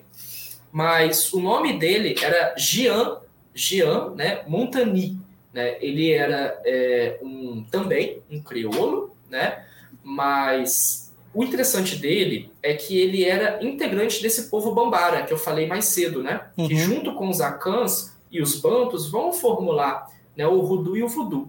E ele era nada mais nada menos do que um príncipe né, desse povo bambara. Ele era da realeza desse povo bambara. Né, por conta da, eu não lembro agora se é da sua mãe ou do seu pai, né, que tinha né, essa raiz aí real é, é, do povo Bambara. E aí ele, o Dr. John, ele vai ser conhecido como o pai do voodoo. Né? Muitas pessoas consideram o Dr. John como o primeiro praticante de voodoo dos Estados Unidos, ali na Flórida, né? E tem como sua pupila, né, Marie. Né? Uhum. E o Dr. John, obviamente, se ele é considerado pai do voodoo, ele criou o voodoo, né? Ele praticava algo antes dessa criação, que era o que a gente chamava de Hoodoo. Então, para pesquisadores como, por exemplo, a Katrina Hazard, né, que a gente está falando aqui, ela vai usar o termo Hoodoo não somente para nomear essa prática que a gente conhece hoje, mas também para nomear tudo aquilo que era praticado anterior né, ao voodoo e tudo mais. As práticas desses povos, bantos, acãs e bambaras, né, desde o século XVII ao início do século XIX. Né? Similar para elas seria um termo né, a religião ancestral afro-americana, ou o Black Belt Hoodoo, que seria o nome completo desse Hoodoo que ela está se referindo. E aí o Dr. John, como Bambara, ele ensina para Marie Laveau no final da vida dela, né, porque ele também já estava muito mais perto da cova do que ela, né? Então uhum. ela se torna a pupila dele, né? Alguém que vai ser herdeira daquilo dali do Dr. John. E aí a Marie Laveau vai aprender o voodoo e tudo mais e, e vai né, se tornar uma, uma mama né, do, do voodoo. E aí é interessante a gente entender uma coisa. Muita coisa do que é atribuída a Marie Laveau não foi a própria Marie Laveau que fez. Porque a Marie Laveau, ela, ela conhece o voodoo no final da sua vida e não fica como praticante dele durante muito tempo. O que acontece é que uma filha da Marie Laveau é, herda isso da Marie Laveau e usa o nome da sua mãe. E ela, durante maior tempo, vai fazendo várias. Né, se torna é, reconhecida e notável, talvez ainda mais do que a sua mãe né, em Nova Orleans. Por isso que é muito difícil, os pesquisadores apontam que é muito difícil a gente apontar realmente qual que é a data de morte da Marie Laveau, né? Porque a gente não sabe quem que é quem em algum certo, a partir de um certo momento, né, ali no período Sim. histórico. E aí a Marie Laveau, né, se transforma assim como o Dr. John, para muitos praticantes do voodoo da região da Flórida, Nova Orleans, Mississippi, né, Loas, eles são divinizados né, e são cultuados como seres né, espirituais do voodoo daquela região. Algum adendo? Não, beleza. É uma questão aqui, só vamos colocar aqui. Isso aí século XIX, né? Século XIX, né? Então, bem mais recente do que do que a gente às vezes é, pode imaginar. Né? Sim. É, os Loas, eles têm uma identificação sincrética, mas eles também têm uma identificação regional, né? Geográfica, Sim. por assim dizer. Uh, algumas, algumas contextualizações da teologia de cultura banto, principalmente cultura Kikongo, né, do povo do, uhum. do povo Congo, é, dos Bakongos, eles falam que algumas divindades, principalmente essas divindades espiritualizadas ligadas a, a, questões geográficas, elas estão presas. Elas não conseguem, por exemplo, migrar, né? Partindo uhum. do pressuposto que a gente tem lá um Barão Samedi na, lá, em, lá em, no Haiti, tem um Barão Samedi lá em Nova Orleans, que é muito engraçado até porque as pessoas se vestem mesmo dele e saem na rua, é muito legal. Uhum. É, é, essas entidades são entidades diferentes, então. Não é, não é a mesma questão de estruturação que a gente tem de, de pensamento das falanges de Umbanda, por exemplo? Então, eu não vou nem dizer nem que sim, nem que não, porque eu já vi diferentes opiniões sobre isso, entendeu? Assim como também já vi diferentes opiniões sobre, que é um tema também muito polêmico, sobre a prática e a relação com loas por praticantes brasileiros, né, por exemplo. É por conta dessa territorialidade que você mesmo mencionou. Né? Então, são pertencentes àquele território, aquele sangue que está ali. Então, um loa nunca vai te responder aqui no Brasil. Já escutei isso. Assim como já escutei de várias pessoas. Olha, eu tenho minha ancestralidade que vem lá da África. De onde veio o loa? Então, né, eu também tenho direito. Então, eu não, não entro muito nesse mérito. Mas eu acredito né, que é, talvez faça mais sentido aquilo que a pessoa se identificar. Né? Assim como se ela falar, ah, eu cultuo mesmo que é lá do Haiti. Beleza. Ah, não, meu é diferente. Beleza, então eu não entro muito um... nesse mérito porque não é a prática minha. Então a gente tem o Rudu e o Voodoo aí já caracterizado, é, meio Sim. que como uma coisa ligada uma à outra, né? Não tem uma separação muito clara é, dessas Exato. duas práticas, né? Quando que começa a ter essa separação de fato? Então, isso é uma coisa que a Katrina Hazard também vai é, mensurar ali.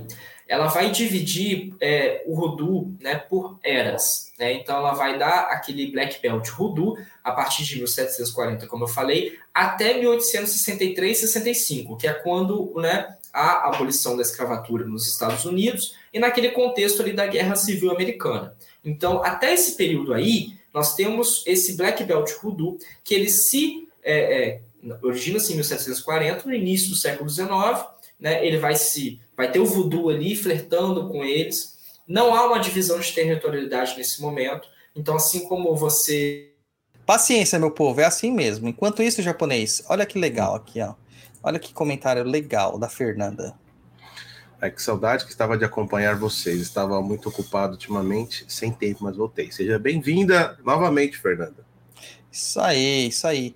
E lembrando para todo mundo aí que quiser colaborar conosco, catarse.me barra Papo na Encruza. Nós precisamos do apoio de vocês para continuar fazendo esse programão aqui para todos vocês. Aí, meu, em julho a gente vai fazer cinco anos de programa japonês.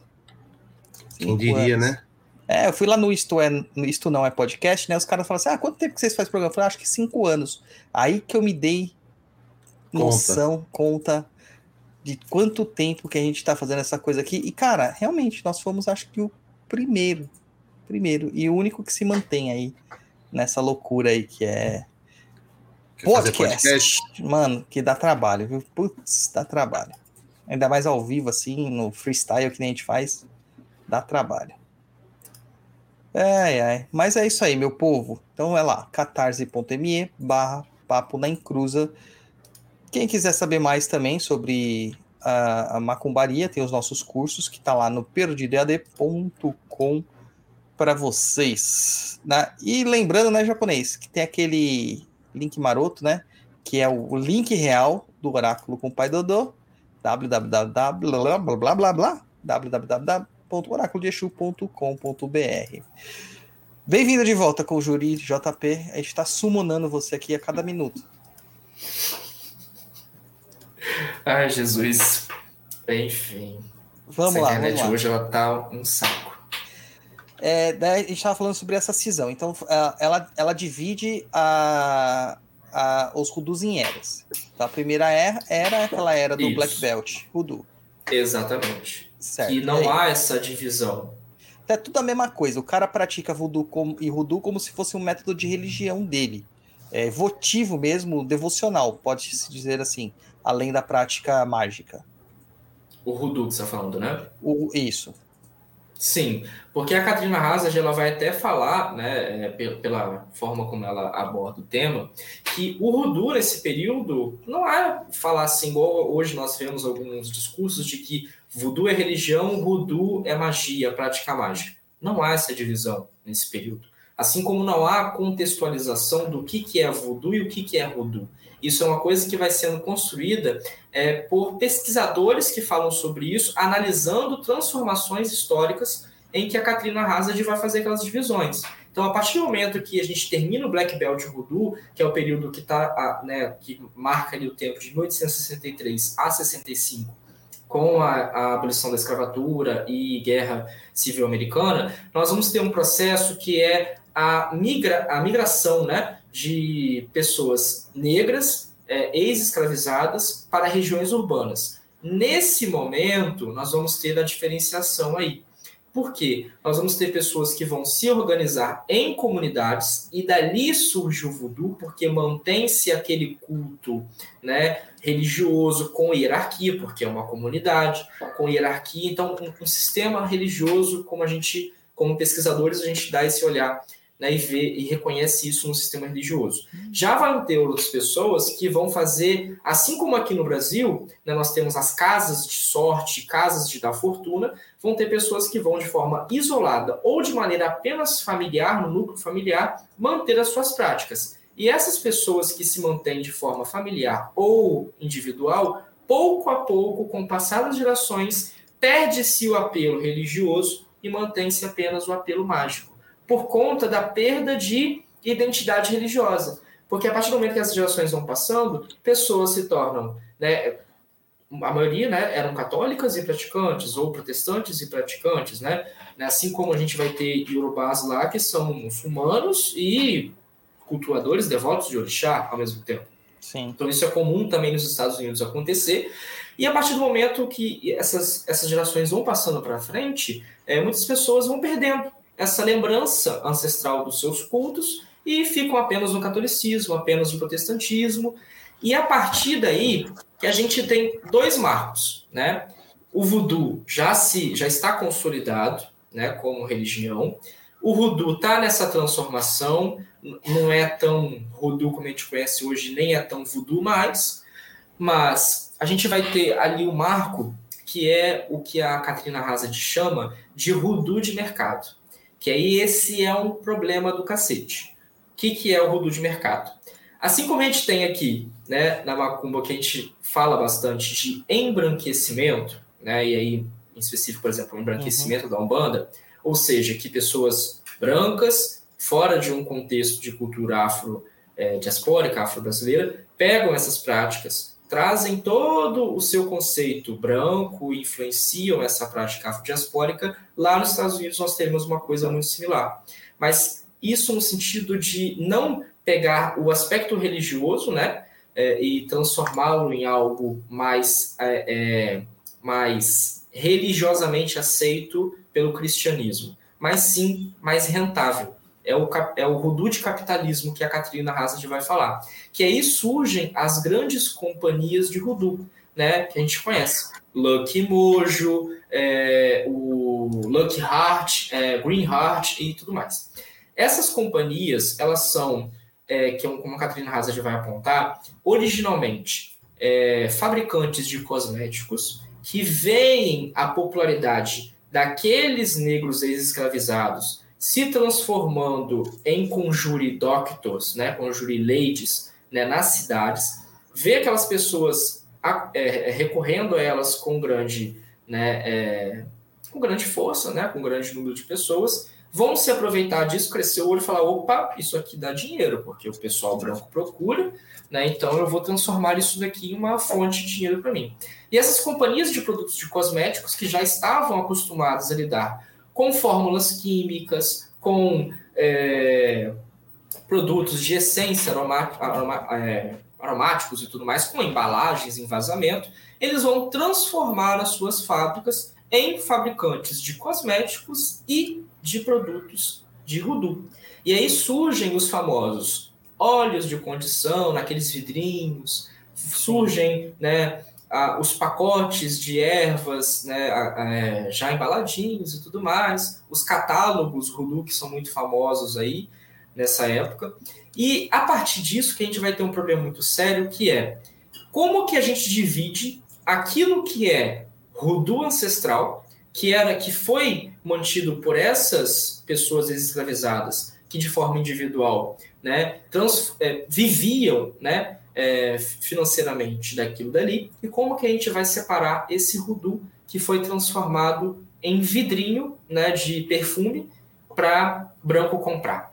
Então esse é um problema muito sério que a Katrina Hassett aponta e que alguns pesquisadores vão problematizar. Não entro no mérito de fazer essa problematização, Apenas trago isso sim para chamar a atenção, porque infelizmente muito aqui do Brasil é reproduzido aquilo que é rodô de mercado, só que com um rótulo de ancestral. Com um rótulo, olha, aqui é o rudu de verdade, aqui é o rudu tradicional, entendeu?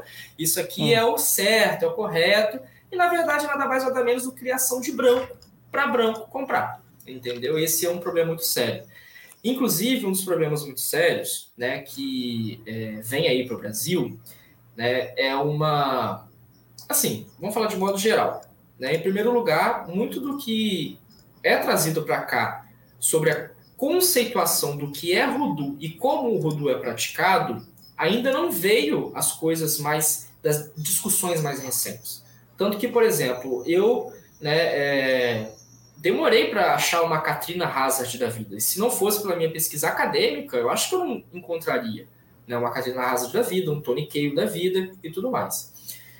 Aí tem outro problema que é justamente ligado a esse, que as pessoas pegam né, é, esses conceitos do norte-americano mais fáceis e trazem para cá sem fazer uma qual é a palavra?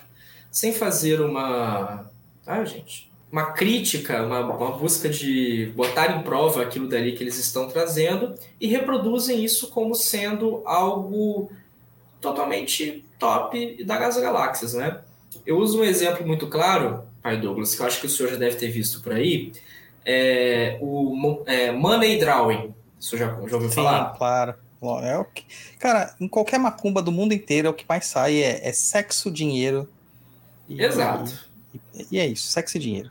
É todo mundo mas é muito engraçado porque o money drawing, quando ele vai ser traduzido por essas pessoas que eu estou me referindo, e aí eu não preciso usar nomes, que eu acho que até aqui todo mundo já entendeu que, das pessoas sim, que eu estou falando. Eu estava lá no mas... comecinho dessa treta brasiliana. E aí a gente vai ver, por exemplo, money drawing sendo traduzido e difundido aqui no Brasil como desenho de dinheiro, desenhar dinheiro. E aí vão criar várias teses mirabolantes de falar porque é desenho de dinheiro, porque você está desenhando, planejando para a sua vida, tem relação com a petição que você vai escrever e tudo mais, quando nada mais nada menos a, a, a, o termo drawing ele traz o sentido de chamar e não de desenhar, porque se aplica ali naquela questão. E aí você fala isso para um conjunto brasileiro, ele já fala, pô, que isso? Não, o que eu aprendi é tradicional. Então, a gente tem que ter uma sensibilidade, enquanto praticantes brasileiros, a mesma sensibilidade que a gente tem na macumba de colocar as coisas à prova, de repensar conceitos e de é, criticar realmente aquilo que a gente talvez aprendeu ou que a gente está se deparando com algo novo, né, que está sendo debatido aí no meio macumbístico, a gente também tem que fazer no Rudu.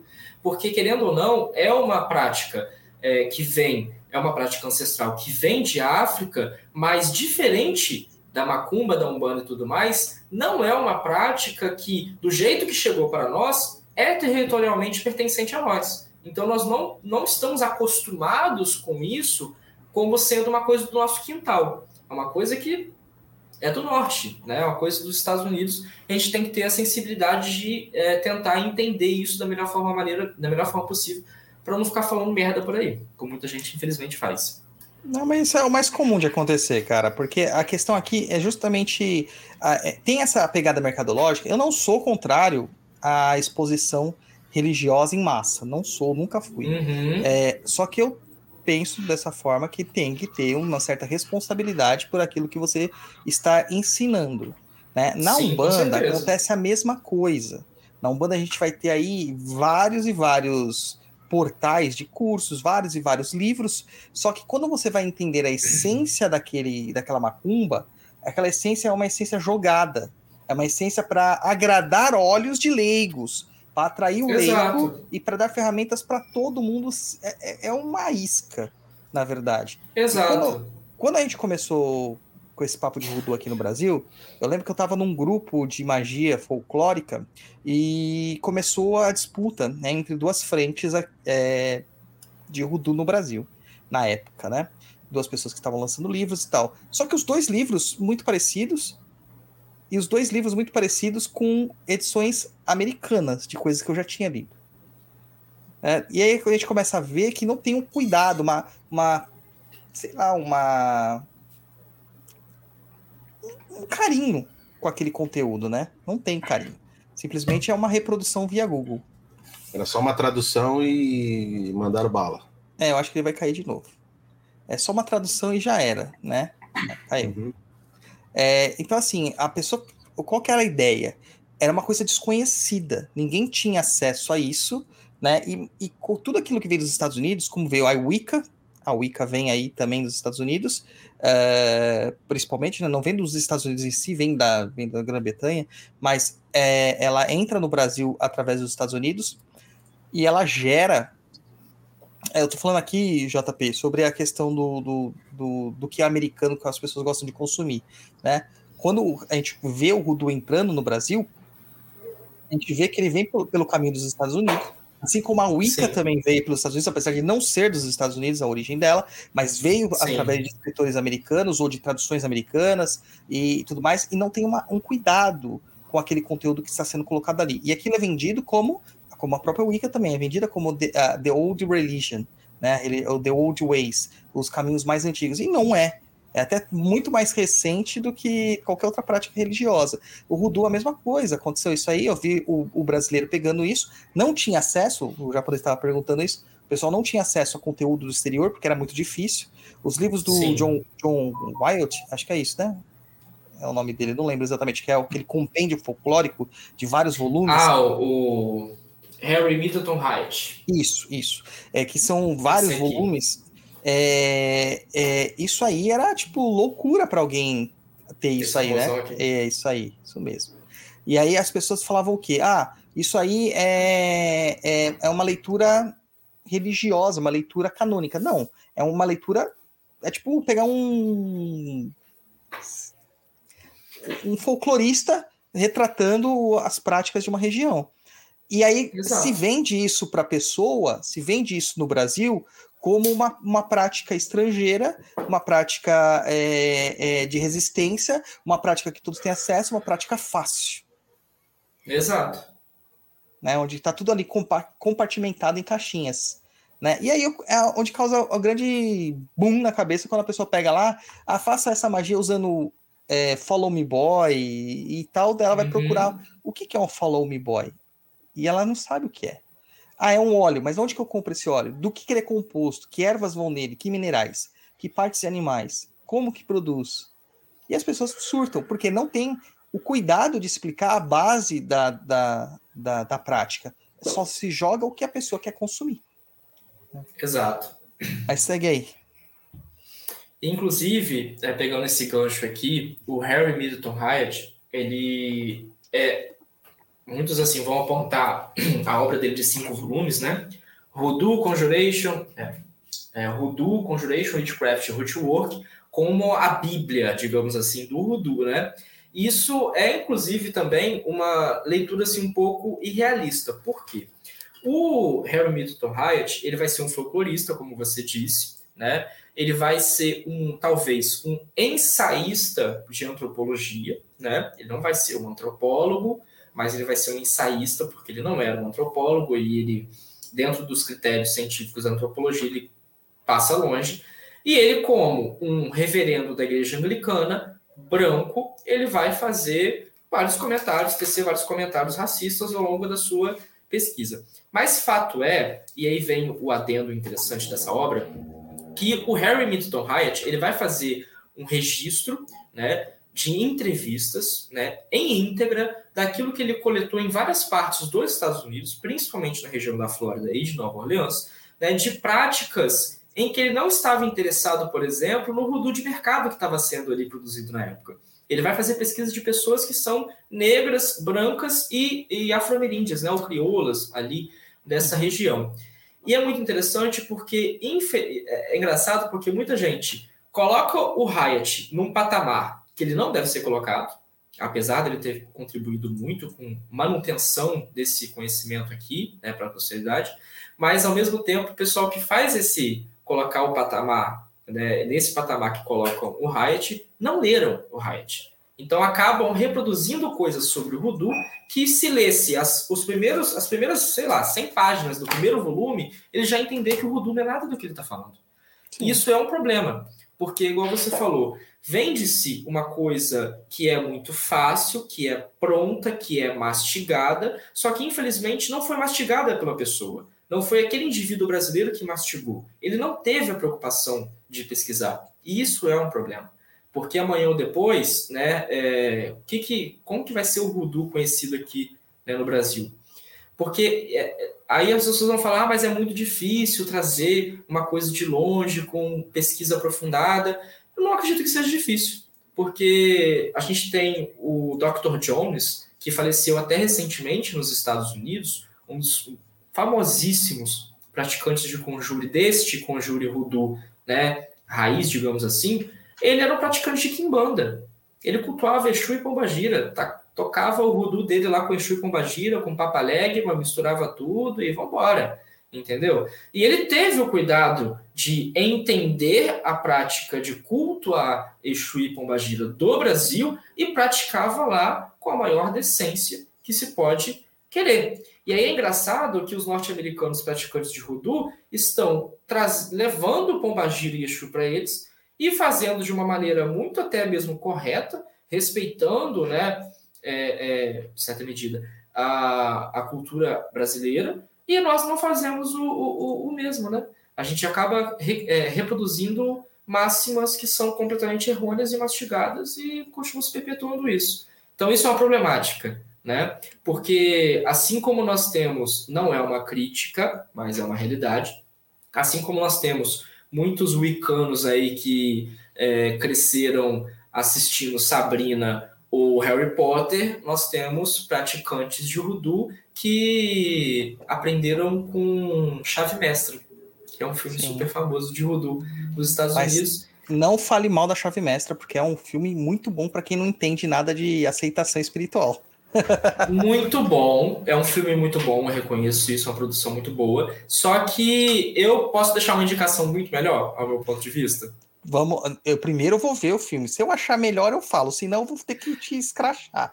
Porque assim, eu se você que... acompanha o Papo há muito tempo, a gente tem, uhum. lá desde o primeiro programa, é, o Roy ainda até brincava, ele fala assim: é, o Douglas quer explicar alguma coisa, ele fala assim: assiste a chave mestra que você vai entender o porquê que é tão importante as suas concepções. Né? Então virou tipo uhum. um, cânone do Papo da Cruz. Sim.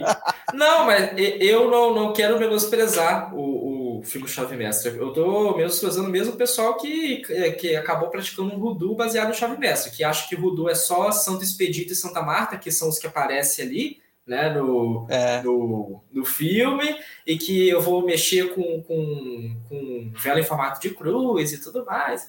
Né? Tem esse pessoal crescido nisso daí. Mas eu digo assim. Sua indicação? O filme é O Feitiço, né? Ele é lançado recentemente. Já tem na Netflix, para quem aí tem Netflix. Né? É um filme aí, feitiço.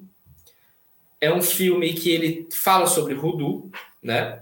E aí é muito interessante que aí que, na minha opinião, é melhor, porque o filme Chave Mestra, ele traz muitos conceitos ali, muitas representatividades do Voodoo, né? a região pantanosa, aquela região ali bem interiorana, mostra ali que as pessoas né, é, que moram à beira do pântano, com as suas práticas né, do dia a dia, das suas, daquilo que era considerado crendice ou superstição, né, e é aqueles, aquelas quebras de paradigma e tudo mais que o filme vai mostrando no enredo. Isso também tem no filme O Feitiço, só que o filme Feitiço, ele traz de uma maneira incrivelmente maravilhosa que ele retrata um voodoo, assim como no filme Chave Mestra, né, de um casal, só que um casal de negros né, idosos, de uma região monta montanhosa muito do interior, né, de difícil acesso, né, que eles é, são praticantes bem naquele estilo é, protestante, né, que ele Sim. tem aquela, toda aquela característica protestante, e ali, é, diferente do Chave Mestra, tem um apelo muito forte de, do resgate e ancestralidade. Né? É, é, é mais próximo daquilo que a gente pode chamar de Hexcraft lá do, dos Dutches americanos ali da, de, da Pensilvânia, seria isso aí, porque é uma região montanhosa que eles tinham essas práticas mais é, é, protestantes, por assim dizer, né? Sim, é muito característico dessa parte montanhosa, daquela parte que a gente ainda tem hoje, né, de pessoas que a igreja não, não tem uma igreja no, no, na forma como a gente conhece, né? É uma comunidade de pessoas que moram Sim. próximas, que se reúnem para fazer seus atos religiosos. É bem característico disso dali. E aí o filme retrata isso. E retrata né, um homem negro sendo enfeitiçado né, por esse casal. E nesse meio tempo, não vou dar spoiler, mas ele resgata a ancestralidade dele. Então, lá na, no filme é, Chave Mestra, tem aquele apelo, né? Você tem que acreditar para funcionar, né? E aí, o, o, final é diferente do, do apelo do Chave Mestra, né? O final, ele... Enfim, não vou falar que eu vou acabar contando. Não, fala que agora eu vou ter que Mas assistir eu gostei muito fazer desse filme porque ele tem uma pegada que atende mais a esse apelo que a gente fala do Rudo hoje, né? Mas o filme Chave Mestra mora no coraçãozinho, né? Infeliz, felizmente. Ou infelizmente. Não, mas eu falo no chave mestra muito mais pela questão realmente do acreditar, porque é, sempre quando a gente fala sobre magia, a gente fala de dois princípios da magia. Na Kimbanda a gente trabalha muito com isso, né? Existe a magia da, da, da crença, da fé, aquilo que é um processo de fé da pessoa, e existe a magia que não depende de fé nenhuma, que é mecânica.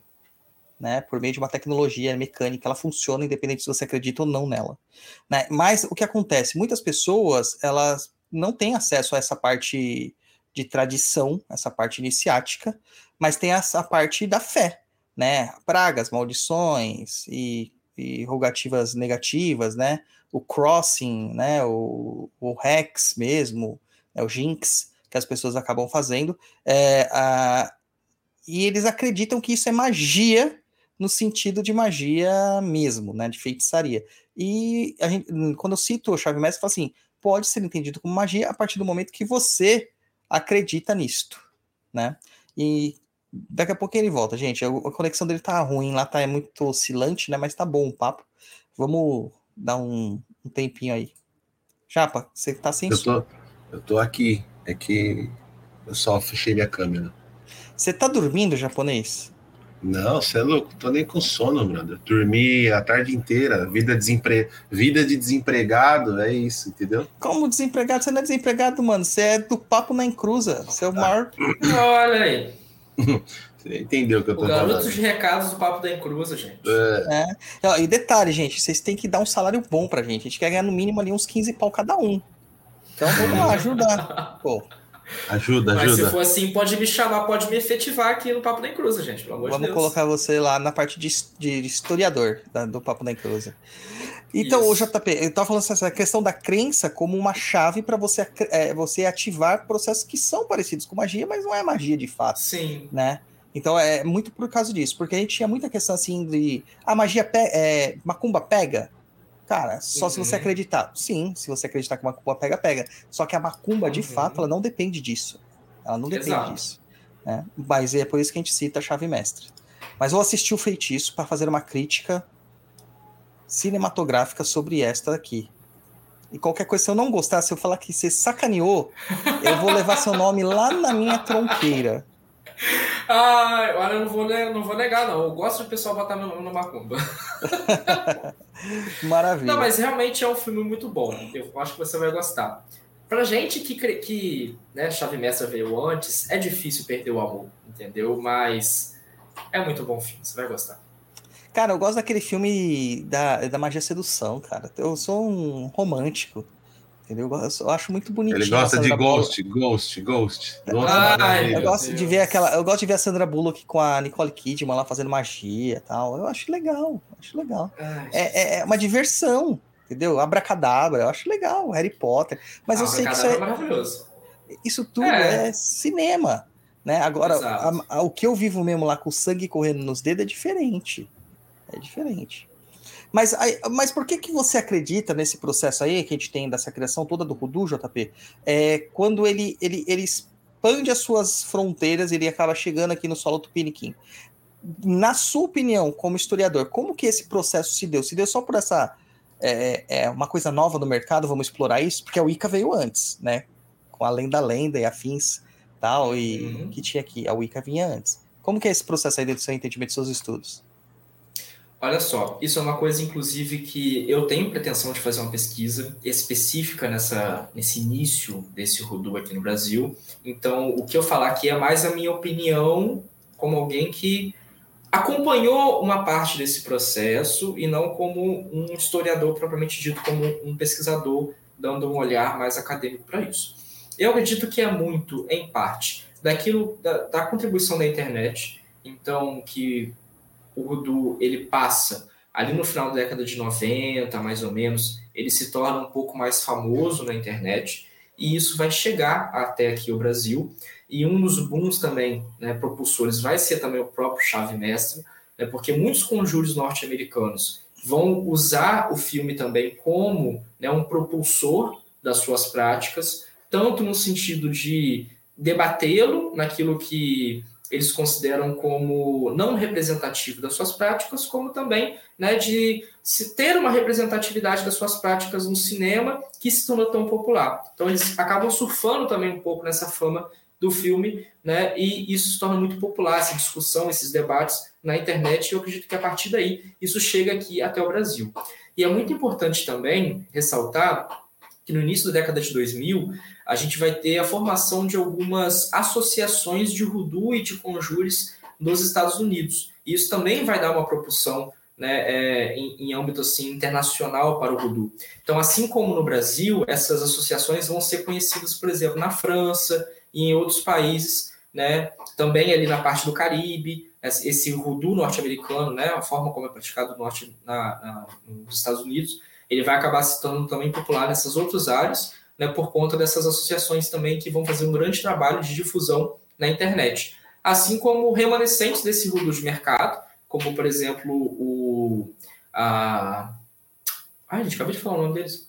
A, a Lucky Mojo, né, que vai é, também entrar nessa onda da internet, né, da, do, do e-commerce, né, e vai também divulgar os seus produtos. Mas é muito interessante, assim, um adendo que eu quero fazer, que eu não estou é, julgando, por exemplo, a Lucky Mojo como hoje uma empresa de branco para vender para branco. Porque a Lucky Mojo, inclusive, ela, é, junto com a Denise Alvarado, que são né, duas entidades, vamos dizer assim, que é, e a Madame Pamita também um pouco, que vão ali, nesse início da, da popularização do Rudu na internet, eles vão fazer um trabalho muito bom de discutir essa ancestralidade do Rudu. Né? Então, a Loki Mojo, ao mesmo tempo que ela é remanescente desse Rudu de mercado, ela é uma companhia que mantém assim, tradição de décadas no mercado, ela vai repensar os seus produtos. Né? Então, ela vai é, trazer mais para esse lado de apelo histórico e é, ancestral né, do Rudu. É inclusive da Lucky Mojo que a gente vai ter muitos, é, muitas pesquisas sobre né, a história do Rudu nos Estados Unidos. Você, você acredita assim que o Rudu, por não ter é, uma necessidade de, de iniciação, né, ele acaba sendo uma porta de entrada assim para um monte de louco, cara? Porque assim, eu, eu, vejo um monte de gente falando que é, é Root Doctor, que é Conjure, e cara, o cara não sabe acender uma vela, mano.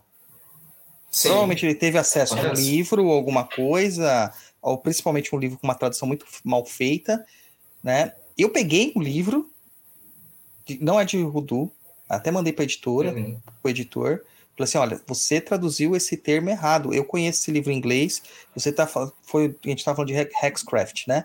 Que tem um dos uhum. termos lá que fala assim, ah, os, os alemães da Pensilvânia não são alemães, é, ah, os holandeses da Pensilvânia. Eu falei, não são holandeses, são alemães. O, o termo Dutch que a gente usa hoje para designar os alemães, os, os holandeses, ele, ele também era utilizado por alguns povos germânicos. E aqui o Deutsch, que vem para cá, ele uhum. perdeu na Pensilvânia, né, pela pronúncia, pelo da, local, né, do, do sotaque local, e acabaram que transformaram aquilo lá como o alemão da Pensilvânia, não o holandês. Uhum. O cara traduziu para holandês, eu mandei e tal, não sei se na segunda edição ele corrigiu. Mas aí já gera uma, uma interpretação errada. Uma palavra errada num, num sistema mágico invalida todo o sistema. Muda todo o sentido. Né? Então, você acredita que a não iniciação, né, não ter uma coletividade é, estruturante do, Rudu, ele facilita a entrada desses, desses paraquedistas aí? Eu não diria isso exatamente, né? É, é, facilita, mas eu não diria exatamente isso, né? Mas principalmente o apelo comercial que se tem do Rudu porque é muito fácil, né? Porque é, vamos pensar o Rudu aqui no Brasil, por exemplo, especificamente falando aqui no Brasil. Né? A gente tem aquela, aquele pensamento quase generalizado que você, para ser um praticante de Rudu, você tem que ter feito curso. É o primeiro ponto. Né? Então, é, todo mundo tem esse apelo né, de que, é, abrir um curso. Então, você vai ver aí curso de Rudu a torto direito, de tudo que é tipo que você Nunca puder imaginar. Então, então, esse apelo né, é, comercial, eu acredito que é o que mais facilita as pessoas surfarem na onda do Rudu. Porque realmente nós temos pessoas assim, bem-sucedidas financeiramente dentro do Rudu no Brasil. Né? A gente tem o Leão Blackwood muito bem, né, que representa muito bem isso, que, que faz um trabalho muito bom e é, tem um retorno financeiro né, a essa medida. Né? Então, eu acredito que muito dessa vontade de surfar nessa onda do comercial é o que impulsiona, né, é, um, é, um, é um é motivo de propulsão para essa vontade aí de dessas loucuras que a gente vê dentro do Rudu, né?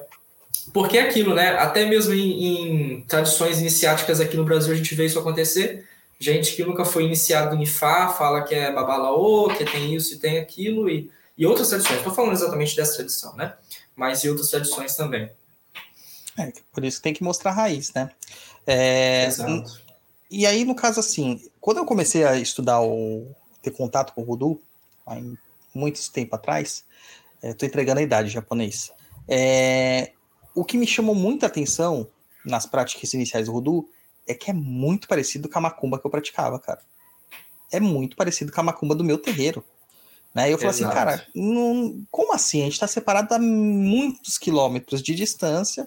E daí, por exemplo, o meu caboclo, ele risca vela, ele veste vela, desenha vela, uhum, ele usa uma uhum. porrada de coisa que eu não tinha acesso para saber o que era Sim. feito. E quando eu me deparei com esse conteúdo, eu falei assim, que curioso, né?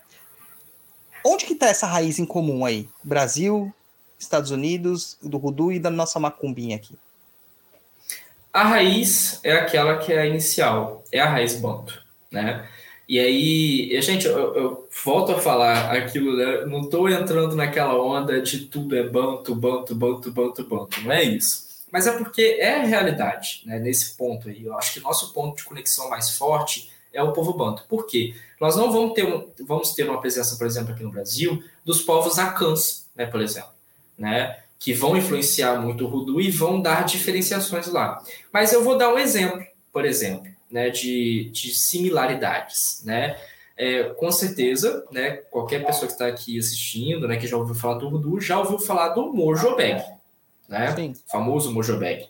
Né? O Mojobeg, a, a palavra mojo, ela vem de moyo, né, que é uma palavra banto que fala sobre força vital, fala sobre energia vital.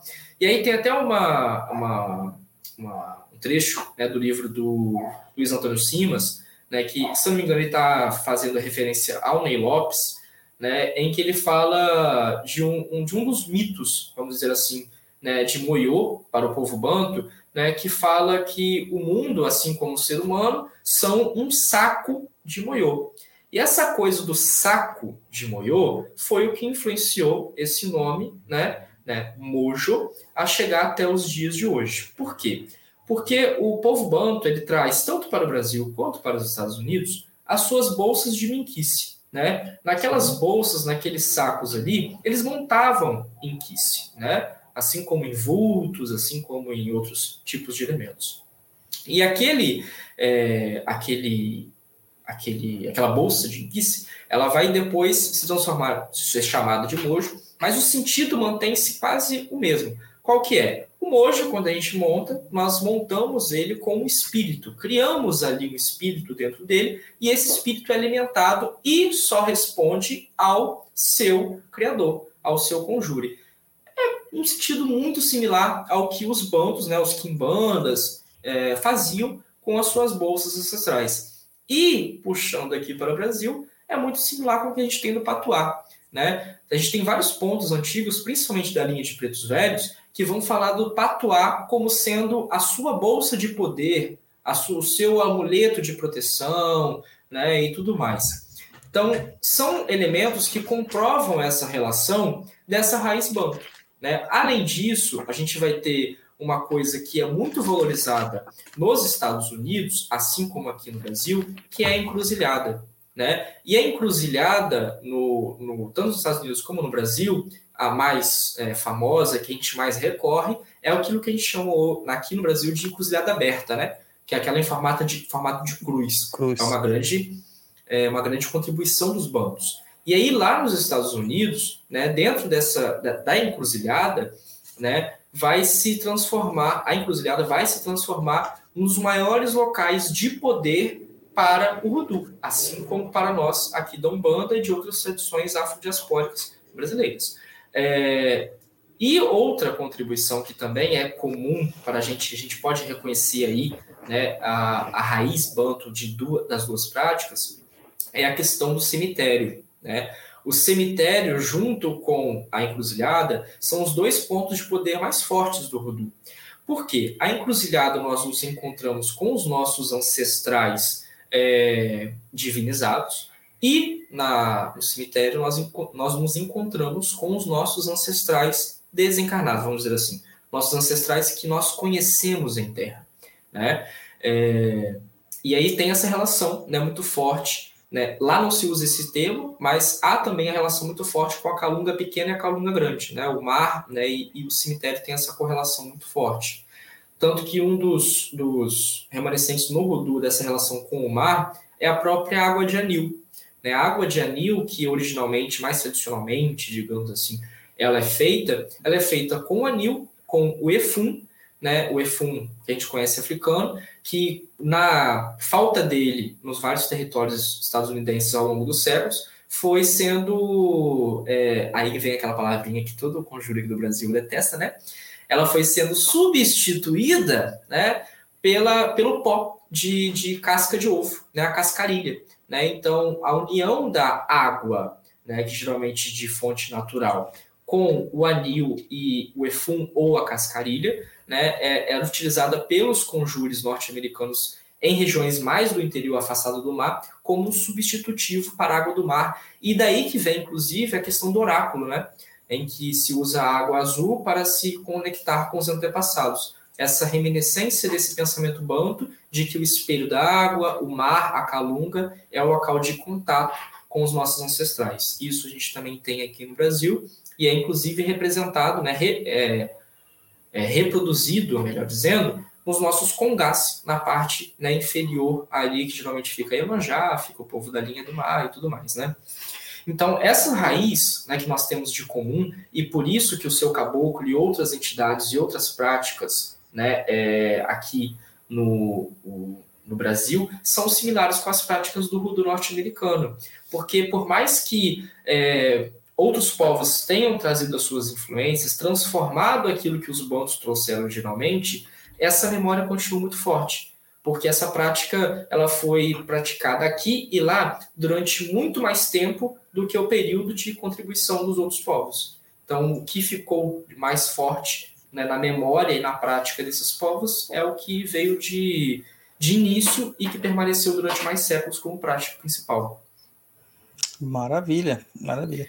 Viu, japonês? E, e, e, você não tem ancestralidade nenhuma. E aí, como faz, cara? Você não pode praticar macumba, então. Como assim? Não tem que fazer entrar? shintoísmo. Não, tem que fazer shintoísmo. Verdade, ó. Vai para um budismo.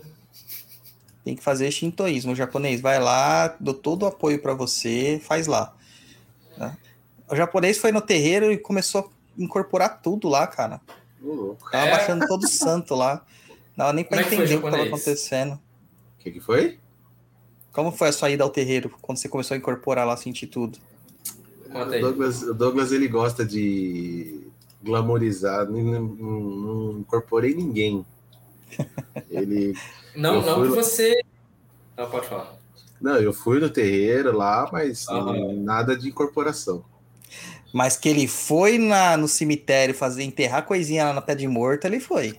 Hum. Tô entregando aqui mesmo. Tenho Ao fotos, vivo, assim? tenho vídeos.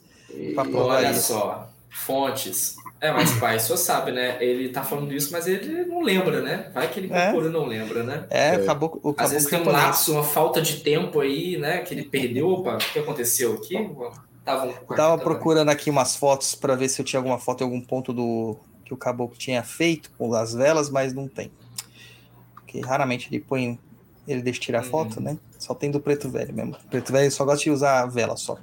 Mas, o, mas é muito interessante essa associação. Agora sim, você falou uma palavra que o, o pessoal de Rudu odeia, que é a substituição. Substituição. Né? Cara, é impossível você não fazer substituição no Brasil. Se você pratica o Rudu. É impossível. Até porque metade das coisas que vai no Rudu norte-americano vai a bendita da High, High Conqueror. High John, John the Conqueror. É, esse aí. Eu sempre me enrolo nesse nome. Cara, Sim. você não acha com facilidade essas coisas aqui, né? Claro que não. Como Ainda que mais faz? original, verdadeira, né? É, como que faz? Aí, Douglas, um adendo inicial. Em primeiro lugar, os produtos que eu faço, eu falo não para o senhor, mas para quem está assistindo. É, os produtos que eu faço e vendo de Urdu, eu deixo assim bem claro que aqueles que né, têm os nomes né, tradicionais, né, como um coro de sucesso da vida, né, eu, mesmo a duras penas, adquiro os produtos necessários para fazê-los seguindo né, todo aquele passo a passo que nós conhecemos dos Estados Unidos. Dito isto, o que, que eu, João Pedro, penso na prática do Rudu no Brasil? Né? Aquilo dali eu faço e vendo o que eu faço na minha prática pessoal. Eu não uso uma John the Conqueror. Não uso. Eu não uso uma água de Flórida, por exemplo. Em alguns casos, sim. Mas eu uso uma alfazema, que para mim faz muito mais sentido. Eu não uso uma High John the Conqueror, mas eu uso um Dandá da Costa. Às vezes eu vou usar um... É... Deixa eu pensar aqui outra raiz. Uma raiz de maravilha, se for um caso, por exemplo, de, de amor e tudo mais, né? é, e por aí vai.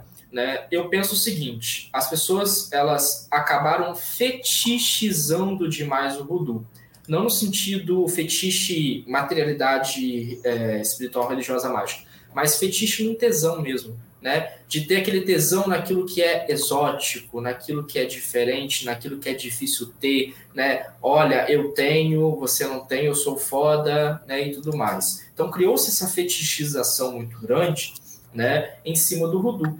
Porque é muito mais fácil, mesmo que seja mais caro, você comprar uma é, High John The Conqueror e você pegar a fórmula pronta e você fazer o passo a passo. É mais caro, é, mas é, é custa menos tempo você sentar e aprender no seu quintal o, a, a, a, é, as tradições populares de uso de ervas no Brasil.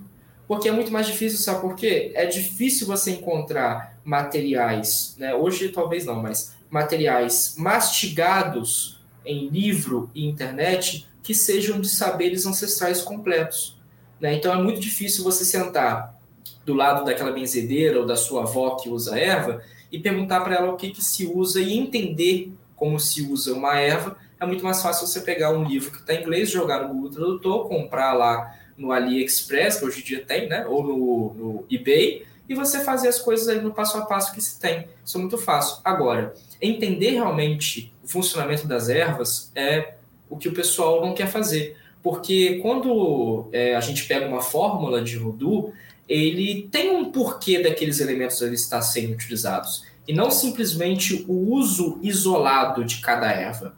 Né? Uma coroa de sucesso, você não vai ter ervas é, de, somente de sucesso, mas uma combinação de ervas que juntas conferem sucesso, né? E isso é um saber que é difícil de ser né, é, assimilado para as pessoas, porque se acostumaram com essa fetichização e com essa formularização né, do Rudu. Eu já vou mais pelo caminho de entender que o Rudu é um sistema, um modo de se fazer as coisas, de se ver e enxergar as coisas, só que isso independe de qual material eu estou utilizando né? no sentido de que um John the Conqueror é nada mais nada menos do que uma substituição de raízes que eram utilizadas na África. Isso foi uma substituição norte-americana. É uma erva, uma raiz que era utilizada pelos indígenas, não era conhecida pelos africanos em África. Então já começou com uma substituição. Então, entender esses saberes territoriais nossos, eu acho que é importante né, para a gente praticar Rudu. Né? eu, eu falo, eu, eu, posso falar uma coisa que parece engraçada, mas é verdade. Uma pessoa que não sabe fazer um patuá nunca vai saber fazer um mojobek no Brasil. É o meu ponto de vista, entendeu? Uhum.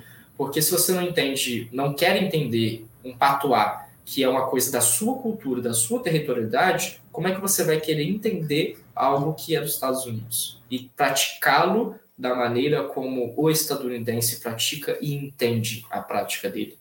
Né? São coisas assim que eu penso, né, que às vezes vai longe da curva do pensamento da galera, mas é o que faz sentido na minha prática pessoal. É complicado, cara. Eu, eu vejo uma dificuldade muito grande da, da aceitação de, de práticas nativas mesmo e do entendimento é, histórico de como essas práticas aconteceram, né? Se formularam, né? É, então, você mesmo dizendo aí, ah, isso não existia na África. Realmente, quando a gente pega o comecinho da macumba aqui no Brasil, a gente vê a mesma coisa. O povo banto vindo para cá, os, os, os povos é, de origem é, do Congo, de origem ali do Dongo, eles vindo para cá uhum. e tipo, se deparando com uma flora completamente no...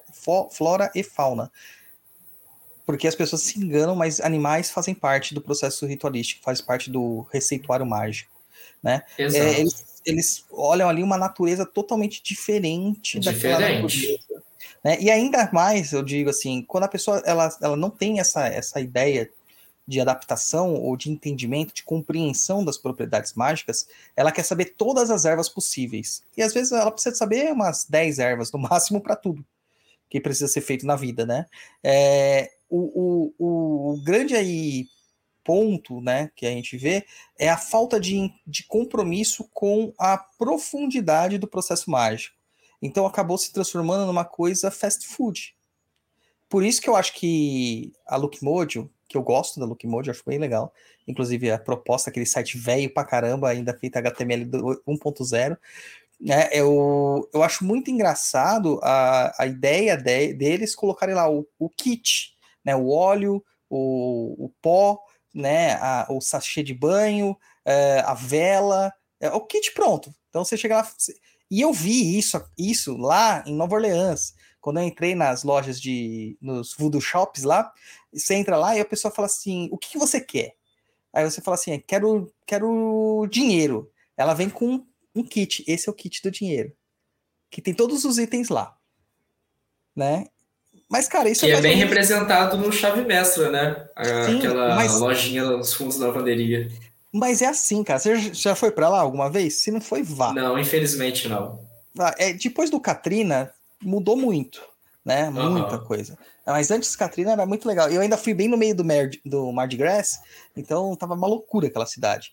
E você chega lá, é, é realmente isso. Eles vendem o saquinho. Como eu não tinha cara, tanta cara de turista, né? Uhum. É, é diferente. Eles meio que Sim. têm uma certa, um certo cuidado do que eles vão oferecer. Mas, por exemplo, meu tio que entrou depois de mim, ele não entrou junto comigo na loja, ele entrou depois. Uhum. Cara, eles tratam ele como se ele fosse, tipo, vamos zoar esse cara no máximo, né? Vendendo pena de urubu e tal. E aí, aí que caiu o problema, né? Quando a gente olha para essas questões, a gente não entende que até algumas ervas que são de uso comum, que a gente pode encontrar aqui e lá, elas têm propriedades mágicas para eles diferentes da nossa. Eu até comentei isso com o Leão Exato. na época, eu falei assim, a alfazema Sim. que o pessoal usa muito lá, lavanda, né, tem uma, uhum. uma, uma, uma, entonação de amor, e aqui pra gente não, é uma coisa espiritualizada, de limpeza, né, cara, tem que entender, né, tem que entender. Sim. Mas eu quero entrar numa outra polêmica aqui, depois a gente vai para as perguntas. Qual a relação da religião com o voodoo? Existe uma prática religiosa votiva dentro do voodoo? Eu acho que você vai cair de novo. E eu fui trocar meu fone, meu. Tava incomodando meu ouvido. É, caiu mesmo. É, você viu que eu voltei a usar esse fone aqui, né? Que o pequeno é, tava dando interferência, cara. Eu tava usando o pequeno também, mas sei, tava me incomodando aqui toda hora e eu resolvi trocar de fone. Aí. Eu acho Voltou. que eu com esse estúdio, porque às vezes eu tô escutando, vendo perfeitamente e eu tô assim, não saindo nada meu. É, mas aqui a gente já pegou. Quando você começa a travar o vídeo, vai cair. mas eu acho que eu escutei a sua pergunta. O senhor perguntou se existe alguma prática religiosa devocional dentro do voodoo, é isso? Isso. Daí eu quero já entrar naquele seu livro. Entendi. Na questão do meu livro, né? É. Então, vamos lá. Dentro do Rudu, a gente vai ter é, diferentes é, perspectivas. nós vamos ter perspectivas de pessoas como, por exemplo, a Katrina Hazard, que vão tentar re, é, retomar essa prática do Rudu, né, Black Belt Rudu, daquela prática inicial, e vão como uma prática religiosa, espiritual e mágica, um conjunto de tudo. Né? Então, a religião delas, né, dessas pessoas, é Rudu. Né? É, só que vamos ter pessoas que não, vão entender o Rudu apenas como uma prática é, mágica, de maneira que essas divergências também acontecem aqui no Brasil com algumas tradições religiosas, né? Mas, de modo geral, né, dando, atendendo né, é, a essa visão, tirando essa visão de Katrina e companhia, nós temos o Rudu como uma prática um pouco mais livre em questões religiosas. Em que sentido? no sentido de que o próprio praticante ele pode entender. Eu acho que você não está fazendo as suas firmezas, você não tomou seu banho de proteção. Vamos lá. Acho que eu estou precisando colocar uma quartinha em cima do meu roteador. Só aí, aí vai. um mistério. Só, só deixa ela seca. Tá... Não, é, porque. Jesus. Mas, enfim. É, onde, até onde deu para escutar o que eu falei? que no Black Belt Rudu estavam tentando voltar com, essa, com esse entendimento de, de religiosidade, mas que tem outras práticas Sim. que não, que entendem isso completamente diversificado, né? Isso, e não entrando nesse mérito de pessoas como a Katrina Hazard, que vão tentar retomar esse Rudu como também prática religiosa específica delas, a gente vai ver o Rudu sendo praticado de maneira mais geral como uma prática, sim, espiritual, com um teor espiritual, mas muito mais é, popular dependendo da territorialidade. Então, são pessoas que têm as suas religiosidades próprias, dependendo do território. Então, ali dentro, por exemplo, da Flórida, nós vamos ter pessoas protestantes praticando Rudu, crentes em Jesus e tudo mais. Vamos ter pessoas ali em Nova Orleans católicas praticantes do Rudu. E vamos ter também ali em Nova Orleans pessoas que não têm identificação nenhuma com o catolicismo talvez com alguma coisa de voodoo, enfim, com crenças individuais pessoais. Então, cada conjure, cada praticante de voodoo vai ter a sua crença religiosa e vai influenciar a sua prática de voodoo mais voltado para essa crença religiosa individual dele. Né? Como, por exemplo, desse, é, o Dr. Jones, que faleceu recentemente, que ele tinha uma mescla de práticas espirituais. Então, para ele definir qual que era a prática dele, era Rudu, porque ele aplicava o estilo de magia Rudu com os seres espirituais e práticas religiosas que ele tinha ali em meio a ele.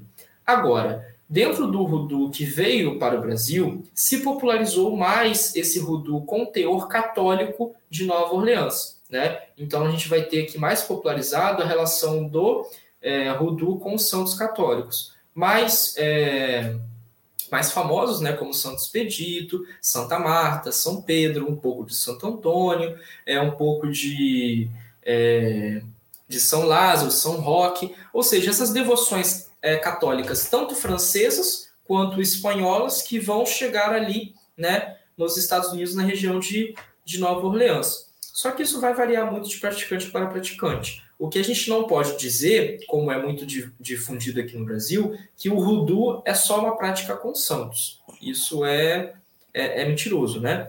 Mas, né, que muitas pessoas falam, ah, pode misturar Rudu com Exu, com Pombagira, com Orixá e tudo mais, sendo que isso é uma coisa que já está sendo feita, inclusive, pelos próprios norte-americanos. Mas é, tem essas nuances né, de identidades individuais de cada conjurador. É aí uma coisa que eu queria ver, cara. Eu queria muito ver uhum. a prática de com Exu. Eu queria ver. Deve ser uma coisa bem interessante. Muito bem. Hum, e aí você. Inclusive, Pode só falar. um adendozinho. A Denise Alvarado tem um, um, livro, né? Que se chama Exu. Acho que é The Divine Trickster, se não me engano. Que ela fala sobre Exu na, na tradição afro-brasileira né, vinculada com né, o Rudu. Então, é uma publicação dela aí que tem inclusive até PDF na internet. Ah, eu sou meio. É uma indicação aí para a galera. Não sou contra ter PDF, eu sou contra para ler, porque uhum. eu não consigo ler direito, cara, com PDF. Então, eu fico jogando tudo no meu tablet. Tô com tanto livro para ler lá que Não tem. Mas é, é triste, porque eu procurei para comprar essa versão e ela não tem mais edição impressa. É só mesmo. Infelizmente. Que pena. Que pena. Aí depois você me manda, então. Mando sim, pode deixar. Maravilha. Mas você também tem aqui, né, seu o seu, o seu livro, né, um manual Rudu e Folk Magic com Santo Expedito. Isso. Né? Que é esse bonito que tá aqui em algum lugar. Eu tô com, ele aberto aqui na, na tela. Esse daqui. Ah, mas esse é muito mais bonito, cara. Esse é muito mais bonito. É, a versão impressa, né? Nossa, isso aí ficou muito lindo, pelo amor de Deus. Mas o que, Olha que é a esse arte livro? gráfica do autor, viu? Olha. Muito A bom. manda. O que que te fez escrever esse livro? Do que que ele fala? O que que implica? Onde que as pessoas acham? Manda tudo aí pra, pra galera. Vamos lá, onde acham? Versão impressa, tá? É, no clube de autores, mas você vai achar também na Americanas, vai achar na, na estante virtual, na Saraiva. Tem outros lugares também que agora de cabeça eu não vou achar. Mas eu acredito que no preço mais em conta tá saindo, acho que na Americanas, se eu não me engano. É, então, é, o, o livro, né? Esse livro que eu escrevi, ele surgiu de uma questão de que eu sempre fui muito devoto de Santo Expedito, desde que eu era católico. Então, foi um santo que sempre me acompanhou de lá para cá. E é um santo muito famoso nos Estados Unidos, dentro do, do Rudu ali de Nova Orleans. E é um santo que, diferente de outros que mantém a territorialidade, territorialidade, ele é um santo que vai ser muito difundido em outras partes dos Estados Unidos. Então, é um dos santos que também vai ser, vão, que, que vai ser sincretizado dentro do voodoo, dentro da santeria e de outras práticas ali que estão presentes nos Estados Unidos. E o Santo Expedito, ele tem um- um- uma tradição popular em cima dele nos Estados Unidos que é muito forte. E é uma- um santo que eu também me deparei na Macumba, né? Que é muito comum, pelo menos aqui na minha região, a presença de Santo Expedito nos congás e a devoção a ele, principalmente em questões de defesa e também, como é comum no, no- na tradição popular norte-americana, na parte do dinheiro né, e também do amor, né? Porque é dito que Santo Expedito ele é um santo dual, né? Ele é o santo que trabalha tanto para o amor quanto para o dinheiro, diferente de outros santos que geralmente ou trabalham para o dinheiro ou trabalham para o amor, né? Dentro do voodoo. Aí esse livro ele surge como um compilado de práticas minhas do meu dia a dia com a minha devoção a Santo Expedito. Então vai ter muita coisa aí, algumas coisas, não quis colocar muita coisa minha pessoal, mas eu reproduzi muito daquilo que é utilizado nos Estados Unidos e algumas coisas pessoais minhas, né? Sempre deixando claro, evidente, isso daqui é meu, né? Isso aqui é a forma como eu faço, é a forma como eu rezo, me devoto a ele. E tá para sair uma nova edição desse livro, tá? Porque eu percebi que eu precisava dar uma introduzida melhor na parte do Rudu, porque qual era a minha intenção inicial? Era sair esse livro como primeiro, porque eu fiz uma promessa ao Santo Expedito de que meu primeiro livro de Rudu seria dele, né? É uma questão da minha, das minhas promessas. E que na sequência eu lançaria um livro de Rudu mais completo, mais geral, né? Que seria, né, esses livros de manuais, né, como esse daqui, né, eles seriam complementos para esse livro principal, né, com temas específicos, né? Esse foi o planejamento que eu tive no início. Só que esse livro, eu ainda estou trabalhando em cima dele para ele sair da melhor forma possível. Então, não pude publicá-lo né, logo em seguida do Santos Pedido. Então, eu quero fazer uma nova edição desse livro, trazendo uma introdução histórica, teórica maior, né, até que saia esse livro que eu quero publicar mais geral sobre o Voodoo. Mas, de modo geral, é isso. É um manual né, com, com práticas devocionais para o dia a dia que fazem sentido para mim, com o Santos Pedido. Ó, acabei de olhar aqui, tem, tem na estante virtual e tem no clube de autores, mas clube de autores de preferência, né? Porque é direto com o autor mesmo. Então, valorize o autor. Vai lá no, no clube de autores, depois eu vou deixar o post, no post o link certinho. Cara, Obrigado. Santo Expedito pra gente, aqui pelo menos na minha tradição, a gente trabalha muito com ele na linha de Oxalá, né? Ele realmente é o Uhum. santo das causas é, imediatas e, e- e Uhum. urgentes, mas é, tem uma questão que é todo o trabalho com o Santo Expedito é um trabalho muito bélico. É um trabalho muito de, de guerra, um trabalho muito de, de, uhum. de embate. Nada que você pede para ser expedito é de boa, tá ligado? Tipo, tudo que você vai pedir vai acontecer no solavanco, no tropeção. É, Exato. É bem, bem legal essa, essa identificação, cara. Muito legal. E é muito interessante que Santos Pedito ele vai ser um dos santos que, que mais aparece no trabalho do Harry Middleton Hyatt, né? Junto com Santa Marta e acho que São José, se eu não me engano.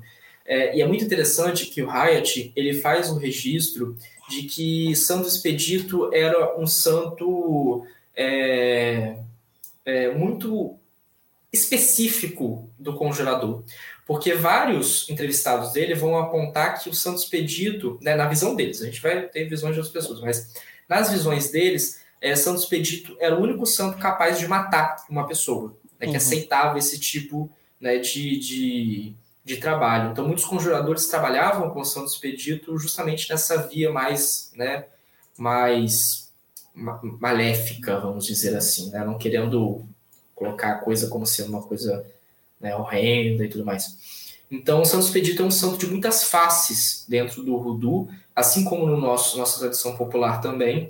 E isso é uma das coisas que mais me encanta nele, porque isso é uma coisa também do, da tradição popular do Rudu, de dizer que é, Santo Expedito é um santo que ou ele vai com a sua cara ou ele não vai. Não adianta você forçar uma devoção a ele. Então, é, é um santo que me cativou por vários motivos. Né? Tanto dessa diversidade, né? De várias faces dele dentro do, da tradição popular norte-americana, como também dessa, desse apelo de uma devoção muito forte com ele, né? Dele tá ou ele se mantém presente, ou se mostra na sua vida, ou não, né? Uhum. Maravilha.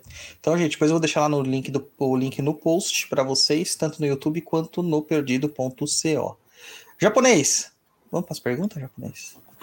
O pessoal tá, tá, o pessoal tá muito tímido hoje. Mandaram poucas perguntas. É, por que será? Nem vi aqui os comentários. Não, o pessoal tá tímido. Não sei, não sei o que tá acontecendo, cara. Aí vamos lá, vamos lá. Vamos Olha, lá. Eu, que, eu que fiquei com Covid, você que tá gripado e a galera que tá morrendo, mano. Tá zoado. Eu já sei o que, que é japonês. É pós-carnaval. Hum, é carnaval isso. que eu passei dormindo, que eu não botei o pé para fora de casa. É, eu passei isolado, né, para não mandar covid para todo mundo. Vou fazer um pacotão pós-carnaval de é, revive o defunto, sabe? Porque essa galera tá precisando. E revive o Wi-Fi também, que eu tô precisando, que eu fiquei quieto no carnaval, mas parece que meu roteador ele tá cansado. Deve ter pulado nos bloquinhos. Vai lá, japonês. Primeira pergunta. Da Jéssica. Pai Dodô, pergunta para o convidado como uma pessoa que passou por diversos caminhos espirituais, o que fez ele escolher a macumba? Hum, o que fez eu, né, no caso, escolher a macumba? Sim. Bem, é, eu diria que é assim, hoje eu entendo isso, né? Mas no início não tanto. Que é realmente ancestralidade. Né? Eu vejo assim que é, a nossa ancestralidade, isso é uma coisa que eu não, não aprendi na macumba, né? Isso é uma coisa que eu aprendi nas minhas tradições é, orientais que eu tive contato. Que a nossa ancestralidade, ela sempre uhum. nos chama né, é, para os territórios em que elas tiveram costume, né? Em que elas estão mais ambientadas. Então, nesse sentido religioso, né? Eu vejo que a minha ancestralidade sempre me puxou para aquilo que ela tinha mais né, é, contato. Tanto que eu falo que é, a, a, minha grande predileção né, pela Dona Sete Cruzilhadas, que quem acompanha meu trabalho no Instagram sabe disso, né, ela se dá justamente porque foi ela que me puxou para Macumba. Na primeira vez que eu pisei num terreiro de Umbanda aqui na minha região, ela tomou minha cabeça e assim, foi naquela primeira vez, nunca tinha visto nada de Macumba.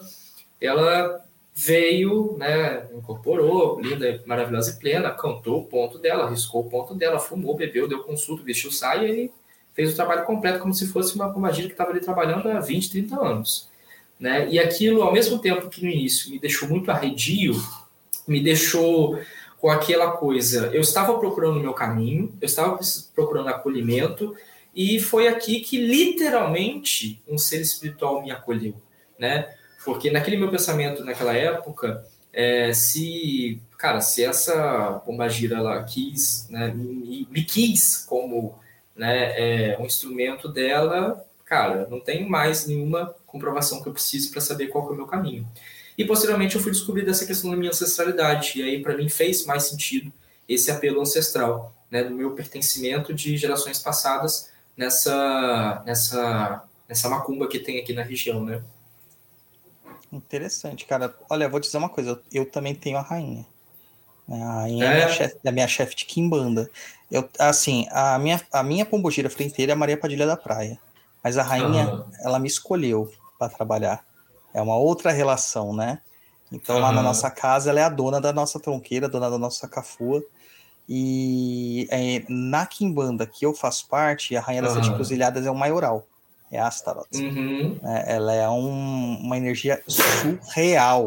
Surreal. Uhum. E ela só escolhe só pessoa com problema para trabalhar com ela. É, não, com certeza. Ela, ela É os caras que tem a espiritualidade, as ancestralidades mais longínquas e, e, que a gente não tem ideia do que existe na nossa ancestralidade. Entendeu? Uhum. Então, assim, é, não é à toa que você tá nessa, nesse processo aí realmente de, de buscar muitos caminhos religiosos. Muitos caminhos. É, é a dona de todos os caminhos, né? Não tem jeito. É, não tem jeito. E eu, por ah. isso que eu amo essa mulher, gente. Ah, é tudo a minha vida. Cara, é, é uma energia surreal mesmo, é absurda. É, vai lá, japonês. Antes que, ela, pergunta... antes que ela incorpora aqui. Pergunta de da, da, da Jéssica. Considera mais fácil o processo mágico da macumba ou do Rudu? Mais fácil em que sentido? Mais prático, talvez. Apesar que assim, igual, né? De certa forma, as práticas são iguais. Assim, se for mais fácil no sentido de ter resultados, para mim não tem muita diferença. Até mesmo porque é, é, é quando eu for trabalhar com magia, para mim não tem distinção entre voodoo e macumba, entendeu? Então, se eu vou fazer ali uma magia que eu falo assim, um feitiço, uma coisa assim, né, mais elaborada, né, eu vou trabalhar aquilo dali mesclando os saberes, né, eu vou usar elementos ali que são utilizados na macumba, mas na hora de eu acender a vela, eu vou vestir ela, né, com óleo e tudo mais, né, enfim. Então, para mim, não tem essa distinção em questão de resultados. Agora, em questão de praticidade, se eu, né, se eu puder dizer assim, na minha prática pessoal, diferente da minha prática comercial, com certeza a macumba é mais fácil, né, por conta dessa questão financeira que a gente debateu aqui. Maravilha. Próxima pergunta do Jaques. Peraí, Japonês, antes de você falar, deixa eu só comentar um negócio para a Jéssica e para os ouvintes. Esse negócio aí de uhum. escolher o sistema de magia que a gente vai trabalhar, isso só funciona em RPG, cara. Tá? Só no RPG que funciona. Porque quando o, a entidade desce, nenhuma entidade é um bandista. Nenhuma entidade é quimbandeira, nenhuma entidade é candomblessista. Eles são macumbeiros de outras formas. Cada um tem sua prática mágica diferente. Assim como um, um rudu, né, um praticante de rudu não é igual ao outro. E quando a entidade desce para ensinar magia fazer magia, meu, você pode ter certeza que esse negócio de sistema mágico cai por terra. Cai por terra. A gente mantém um corpo doutrinário para facilitar o, o, aprendizado e a passagem da, da tradição para outras pessoas. Mas quando a entidade está em terra, cara, isso é uma bagunça. Até porque o que, que acontece? Que a gente vai entrar na segunda pergunta. É, nós, geralmente, não sei se no Rudo tem isso, eu acredito que tenha emprestado, nós geralmente usamos de oráculos para oferir qualquer tipo de princípio mágico. Então, todos os meus clientes que eu atendi com algum feitiço, nenhum deles o feitiço foi igual. Nenhum por mais próximo que o feitiço é, sempre tem um item ali que faz a diferença. É, e isso tudo quem determina é o oráculo. Então, assim, é um saber muito mais amplo do que a forma restritiva que nós entendemos sobre os processos de magia. Vai lá, japonês. Não tenho nada a discordar nem acrescentar. Próxima pergunta do Jaqueciel Gomes. É, qual o oráculo usado no Rudu? Quem são as entidades louvadas no Rudu? O Rudu é equivalente à Kimbanda? O sistema do Rudu pode completar o sistema da Kimbanda ou seria sistema oposto? Olha, vou começar nessa parte da Kimbanda aí, porque eu não sou Kimbandeiro, né, no sentido de pertencer a uma tradição religiosa de Kimbanda que esteja né, de forma, vou falar a palavra independente, né, não no sentido pejorativo, né, mas de forma isolada, de forma né, de ter um corpo doutrinário que não seja pertencente à lógica da Umbanda. Então, para isso, né, Pai Douglas e quem pertence a Kimbanda vai ter propriedade para falar sobre isso. Mas eu diria que, pelo, pelo menos eu posso dizer que não é oposto, né? É, será oposto apenas se na sua tradição ou naquilo que você segue no seu corpo, vamos dizer assim, doutrinário, é, tem alguma coisa que se oponha a você praticar o voodoo, enquanto pessoa de Kimbanda. Agora, enquanto você, praticante de voodoo, que quer conhecer ou flertar com a Kimbanda, não há problema nenhum. Quanto à questão do oráculo, a questão do oráculo, ela, assim como a questão das entidades louvadas no voodoo, ela vai depender de cada praticante. Né? Nós temos oráculos que são mais antigos no voodoo, mas que a gente não pode chamá-los de tradicionais, tá? Mas eles são mais antigos no voodoo, como por exemplo a água azul que eu falei, a própria é, versões de oráculos de ossos, né, dentro do, do rudo norte-americano, mas o mais antigo que a gente tem registro, inclusive arqueológico, é o jogo de garrafa, que é muito similar ao sistema do, do jogo de ossos, né, em que ele utiliza é, vários elementos dentro de uma garrafa para ser feita a leitura. Mas cada praticante vai ter a sua prática oracular, né? seja uma prática que ele trouxe para dentro do Rudu, seja uma prática que ele conheceu dentro do Rudu por conta de conjuras que trouxeram isso né, na sua bagagem e, e, relacionam com a prática, a sua prática do Rudu. Então nós vamos ter pessoas, né, tanto aqui no Brasil quanto nos Estados Unidos, que jogam né, para as suas, para, igual o pai Douglas falou, para fazer o seu receituário mágico, né? é, baralho cigano, tarô, búzios, é, é, sangoma, oráculo de ossos é, e tudo mais. E vamos ter também a versão da bibliomancia, né, que é aquela versão de usar versículos bíblicos como oráculos né, instrutivos para o cuidado espiritual diário, né, do dia a dia do conjurador. Então é muito variado, assim como a questão das entidades louvadas, né? Então a gente vai ter aqui no Brasil pessoas dentro do Voodoo trabalhando com santos, né? Seja é, mais com uma pegada do, da tradição popular brasileira, seja mais com a pegada da tradição popular norte-americana, assim como vamos ter pessoas que já estão trazendo né, é, é, loas né, do voodoo para a sua prática de voodoo aqui no Brasil. Então é muito, muito variado isso. Qual Acho que é, é o... só isso a pergunta, né? É, como essa é. última aqui não, não tem como responder porque você não, não, falou que não tem não é praticante de Kimbanda, né? Se um contempla o é, outro, isso... o sistema é inverso. É isso, deixa o pai Douglas, se quiser comentar. É, não tem nada a ver Kimbanda com Voodoo. É, apesar de assim de ter similaridades em algumas questões, a Kimbanda ela, ela é um corpo tradicional que envolve culto de Exu e Pombogira. Então, para tudo tem Exu e Pombogira. Tudo envolve Exu e Pombogira. Não há como você fazer magia sem Exu e Pombogira. Tá? Então, isso já diferencia, de certa forma, do Voodoo, que tem uma pegada de potencialidade mágica natural.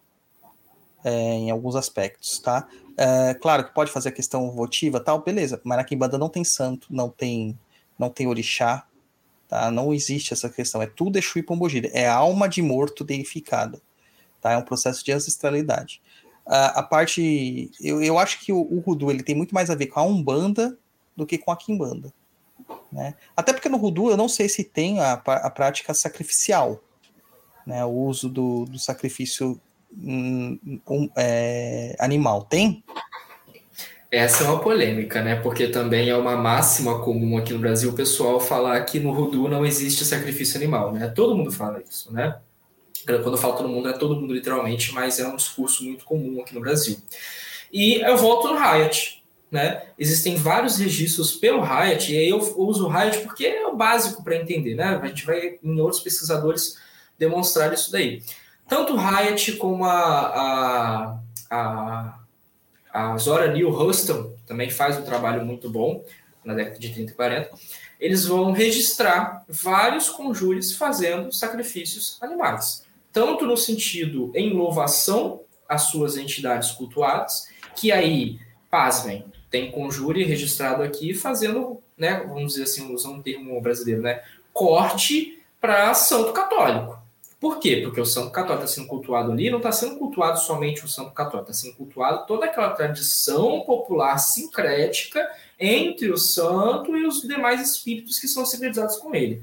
Assim como também há muitos registros, principalmente, é, são a, a maior parte dos do Riot, que são de pessoas que, por exemplo, chegam para um, um conjurador, chegam para um root doctor e chega com um problema espiritual, né, de, vamos dizer assim, de um, um obsessor, né? junto daquela pessoa, encosto, né? E o cara levar, eu lembro de um registro aqui, que uma mulher chegou para um conjure doctor e ela estava com um, um espírito, né? É, acompanhando ela de forma negativa. E ele foi junto com ela na, na encruzilhada, levou acho que três ou quatro galinhas pretas e sepuou a cabeça das bichas e jogou sangue na mulher. E fez esse sacrifício como um praticante de voodoo, né? Então, é muito assim. Não dá para a gente falar que não existe é, sacrifício animal no Rudu, porque nós temos inúmeros registros disso acontecendo. O que é natural, porque o Rudu flerta né, com todas essas tradições afro-religiosas do norte né, norte-americanas. Então, eu fico muito mais assustado, eu ficaria muito mais assustado se não tivesse sacrifício animal no Rudu do que, do que tendo, né? Porque não seria natural isso dentro de uma é. prática afro-religiosa. Na verdade, é, é o Rudu que chegou até o Brasil, que chegou já higienizado, né? Como eles Exato. colocam. É. E qual que é o oráculo que você usa nas suas práticas? Que eu uso? É a mesma coisa, né? No caso do... É, que eu falei da questão das magias, né? Eu não tenho, tipo assim, um oráculo que, ah, eu uso isso na Umbanda, eu uso isso no Rudu. A mesma coisa que eu utilizo para todos. Eu comecei trabalhando com tarô, né? Foi o oráculo que eu aprendi primeiro, né? Mas depois, e aí na macumba, é, o meu, meu malandro me surpreendeu com né, é, um chamado para jogar o oráculo dele, né? Então eu utilizo um baralho né, de seu Zé para é, é, o que eu mais utilizo atualmente, além dos búzios né, de Exu, mas são os que eu mais utilizo. Mas o que eu mais utilizo mesmo é, são as cartas. Ah, legal. Nunca tive, inclusive, relação assim com algum desses oráculos mais tradicionais do Voodoo. Né? É só mesmo de conhecimento teórico. Nunca tive prática assim, né, no dia a dia com esses oráculos mais famosos de Voodoo dos Estados Unidos. É, só de por questão de curiosidade, porque eu também não sei. É, no, no Voodoo eu vejo muita gente falando do oráculo de ossos, né, que você citou. Uhum. Mas a gente tem um oráculo de ossos que é meio que um clássico aí, é aquele que você usa a uhum. casca da tartaruga, né? E tudo mais. É o mesmo do Rudu? Esse que você Ou fala é... da casca tartaruga, que tem aquela, aquele apelo mais né, africano. Você tá falando isso, mais... isso. Varia também muito de praticante para praticante, mas de modo geral, o oráculo de ossos mais difundido no Rudu norte-americano, ele é um oráculo que não só utiliza ossos, né? Ele vai ser utilizado é, é muito próximo. Não sei se o, o Leon falou sobre o oráculo dele aqui no, no, no podcast. Não, na época não. Dele. Mas é muito similar ao que o Leon, por exemplo, utiliza, né? Que mistura ossos e é, certos elementos que fazem sentido para o conjuro. Então, pode-se utilizar moedas de prata, chaves, é, dados, é, é raízes e tudo mais. Então, usa-se esse misturado de elementos ali que fazem sentido. Por que, que tem essa popularização desse oráculo no Rudu? Porque nós vamos ter ali uma contribuição dos povos Yorubás no, no Rudu, que são as bolsas de medicina, medicine bags, que são mesclas né, de práticas Yorubá com práticas afro, é, com práticas indígenas, que então afro-ameríndias, né? em que essas bolsas medicinais dos indígenas eram bolsas né, é, de saco mesmo, né? Como se fosse é, o sapicuá. um bag, né? Que dentro dele vinham vários elementos que faziam sentido para a prática espiritual daquele indígena. E diferente do Mojobeg, que ele é feito fechado e nunca mais aberto para não se soltar o espírito que está ali dentro, a bolsa medicinal ou medicine bag, ela era sempre aberta para se tirar um elemento dali que quisesse ser utilizado. E isso se mistura com as práticas dos Yorubás, que inclusive a, a versão visual que a gente tem no Mojobeg hoje é a, a, a, a contribuição dos Yorubás, inclusive, aquele saquinho quadrado que ele amarra na boca e fica aquele tufozinho para uhum. cima, né, e aquele redondinho embaixo. E essa bolsa medicinal, ela foi utilizada como oráculo pelos é, rudus, pelos é, praticantes de rudu, né? Então, esses tantos esses elementos que eram utilizados para serem elementos curativos ou né, mágicos, eles eram também utilizados como oráculos, dependendo da situação. Então, por isso que esse, é, esse oráculo se transformou nisso que a gente conhece hoje, que é essa mistura de ossos com, é, com raízes e outros elementos. Que era muito comum também os praticantes é, utilizarem o couro de um animal sacrificado né, para a sua prática religiosa e os ossos dele serem mantidos ali e ao longo do tempo da sua prática eles irem enfiando coisas na, na sacola, né, que fizessem sentido ao longo da sua trajetória espiritual. E aí era utilizado também como oráculo. É, a gente tem isso aqui em banda, a gente chama de sapiquá. Que na Umbanda também, né? Que é a, é a malinha das, da, dos desejos ali, que tem tudo naquela malinha. Tem o pessoal que às vezes eu posto as fotos fazendo os trabalhos no meio do cemitério, o pessoal vê uma bolsinha no, do meu lado assim, é aquilo lá. Ah, sim. Uhum. Fica traçado assim, né? É, mas é só para carregar mesmo, né? Mas ali tem de uhum. tudo, tem de tudo. Próxima japonês. Vamos para as perguntas do chat aí. O Donaciano Pinto. O Paulo Mayombe é o Candomblé GG. Tem alguma ligação com o Candomblé GG? Lê de novo. O Paulo Mayombe o Paulo, e o... Paulo Mayombe e o Candomblé GG tem alguma ligação com o Voodoo? A Katrina Hazard vai falar sobre o Paulo Mayombe na pesquisa dela, inclusive. Ela vai também dedicar muito tempo da escrita dela ali ao Brasil, então fazendo correlações do Rudu com os candomblés, principalmente Jeje e Urubá, e também com outras tradições brasileiras, como a Umbanda e tudo mais. É, é, do Palo Mayombe, eu não posso falar muito sobre porque eu ainda não me dediquei muito a entender né, o Palo Mayombe em si. Mas o candomblé Jeje, ele tem o seu culto a Vodum, né? então ele vem de uma territorialidade que é a mesma do qual os povos né, que vão chegar lá nos Estados Unidos com seus voduns. Só que a diferença, a, a única ligação é essa raiz originária, né? Porque por mais que ainda existem, existam práticas remanescentes no voodoo que são próximas, obviamente, do candomblé jeje, né, é, elas foram se transformando, sincretizando, amalgamando com práticas diferentes justamente pela diferença na territorialidade de cada um. Mas tem essa ligação da raiz originária entre eles e dos espíritos que, que né, da origem dos espíritos e, e aspectos deles que vão ser cultuados, né? Maravilha. Próxima japonês. Do Vitor Monteiro. Boa noite, pai Dodô. Entidades da Umbanda barra Kimbanda pode ter ligação com o Rudu? Então, uhum. o JP já falou que sim, né? Eu nunca vi. Gostaria muito de ver. Porque deve ser uma coisa bem interessante ver um Exu no meio dos ruduzeiros. Agora, deve ser mais interessante ainda no, ver no meio do pessoal que, que pratica o rudu meio que colorido, assim, meio de confetes. né, com, com granulado. Essa você não gostaria granulado de ver. colorido. Esse deve ser legal. Esse deve ser legal. Ó, na, dentro do meu entendimento, basicamente, eu posso falar de achismo, não posso falar de propriedade, uhum. né? Porque eu não sou do Rudu. Eu pesquiso, gosto, faço algumas práticas, mas não sou de Rudu. A questão é assim: o Exu, ele aparece onde ele quiser, em qualquer lugar. Por isso que você vai ver Exu no Candomblé, você vai ver Exu no Catimbó, você vai ver Exu na Umbanda, você vai ver Exu na Quimbanda, mas o lugar dele, onde é o seu reinado, onde ele está livre, ele manda, é a Quimbanda a Kimbanda como estrutura, tá? Como essa estrutura independente onde ele não tem que prestar serventia a nada. É eixo e ponto, tá? Então, na Kimbanda, as Kimbandas mais tradicionais que a gente tem, Kimbanda Nagô, Kimbanda Malay, Kimbanda é, Mossurumim, né? É, essas Kimbandas mais tradicionais, é, Kimbanda Congo, você vê que o Exu, ele não tem uma necessidade de prestar é, satisfação a nenhuma outra divindade. Tá? Na Umbanda, o Exu aparece, mas ele respeita o caboclo e o preto velho do terreiro. Tanto que muitas vezes ele, ele vem bem miudinho. Ele não faz tudo o que ele faria na Kimbanda.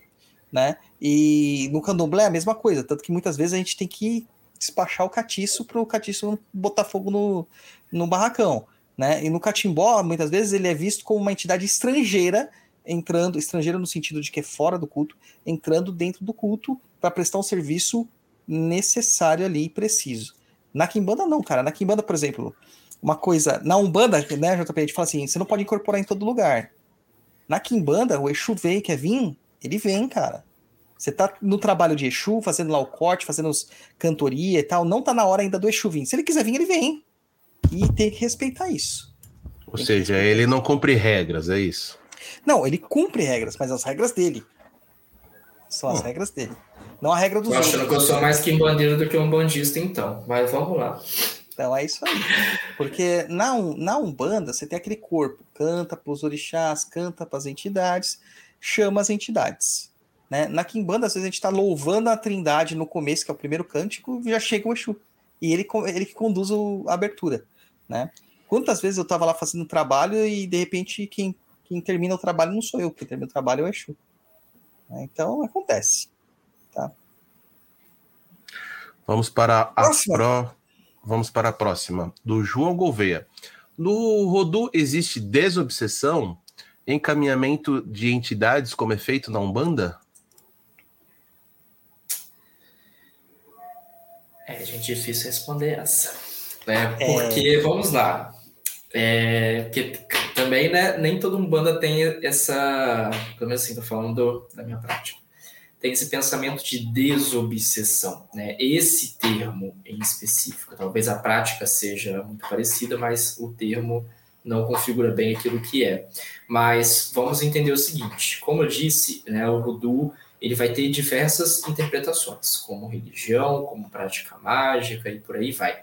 Então isso vai ser uma coisa que vai depender né, do, do praticante. É, a exemplo, né, o que eu mencionei da, do relato né, é, registrado pelo Harry Middleton Hyatt. Aquilo ali, se a gente for né, usar o termo, né, ele foi um trabalho de desobsessão, né, um conjure ali, né, despachando né, um, um, um espírito ali que estava acompanhando a pessoa e causando malefícios na vida dela. Então, isso não é que eu vou dizer que existe ou não existe, vai existir na prática do conjure se ele tiver aquela prática em comum dele.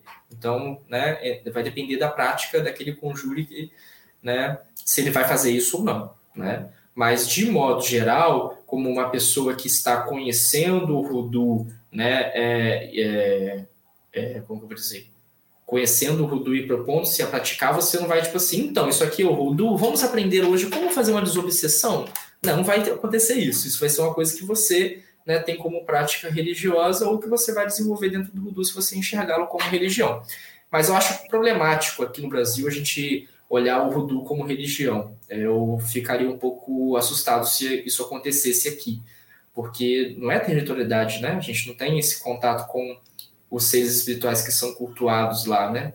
Então, enfim, mas é isso. Eu, eu vejo assim, não sei se eu estou errado, mas daí você me corrige. Uhum. No voodoo eu vejo muito mais a prática para a questão da pessoa em si do que da, da entidade espiritual. Né? Quando a gente fala Sim. de desobsessão, a gente está tirando ali uma entidade espiritual e também encaminhando essa entidade para que ela seja atendida. Né? Isso não existe dentro do, do, Gente, isso não existe dentro da Umbanda, classicamente, tá? Isso aí é uma importação do espiritismo dentro da Umbanda. É, Hoje faz parte do corpo da Umbanda porque foi uma inclusão advinda do espiritismo. O que se faz Exato. na Umbanda é descarrego. E eu vejo essa prática no Voodoo, né, que é o, o uncross, que eles falam, não, é, é uncross, né, que é o descruzamento e o, o a, retirar a maldição, né, retirar jinx, retirar essas uhum. coisas. Então eu vejo muito mais uma preocupação com a pessoa e não com o espírito. Exato. Mas aí, né, porque até um comentário, né? É, assim, gente, eu cresci numa, na macumba, de modo geral, que a gente tá querendo despachar. Ah, você tá com um espírito ruim em cima de você, meu anjo, vai para né, bem longe, vai para o quinto dos infernos. Agora, esse negócio, ah, meu anjo, vem cá, meu amigo, vamos melhorar, vamos evoluir espiritualmente. Ah, gente, isso não é parte macumbeiro, não, desculpa. Mas não, não tem isso aí, não. Próxima japonês. Próxima da Fernanda. Na série AHS, colocaram o Rudu como sendo American, inferior. American Horror Story. Ok. Sendo inferior e mais fraco do que a bruxaria europeia. E aí? É? Não é? Dá para comparar mesmo? Eu não vejo a, a série colocando o Rudu como inferior à prática europeia. Na verdade, o que eu vejo ali na série é uma criação fantasiosa né, de um coven em cima de uma prática que não é, não é, é, como é que eu vou dizer?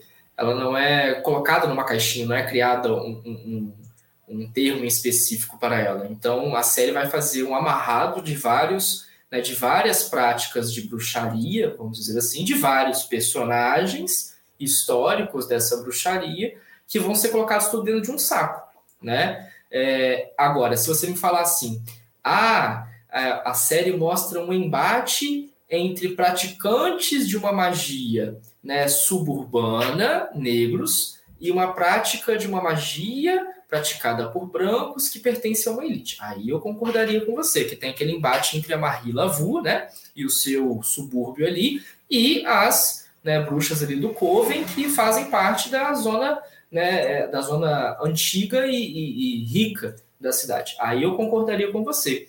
Mas ali, na série, eu nem diria que está sendo representado muito o voodoo, está sendo representado o voodoo. Né? Ali está sendo retratado a Marie Laveau como uma religiosa, e o embate principal entre elas se dá na visão das brancas, né, das bruxas, que a bruxaria não é religião, né, e que a Marie Laveau meio que corrompe isso daí, misturando com divindades e tudo mais, né? Elas valorizam, as bruxas brancas valorizam muito mais o poder pessoal delas, né? Como nascidas bruxas, do que o poder né, da, das negras que vem de uma divindade não delas próprias, né? Aí sim faz sentido.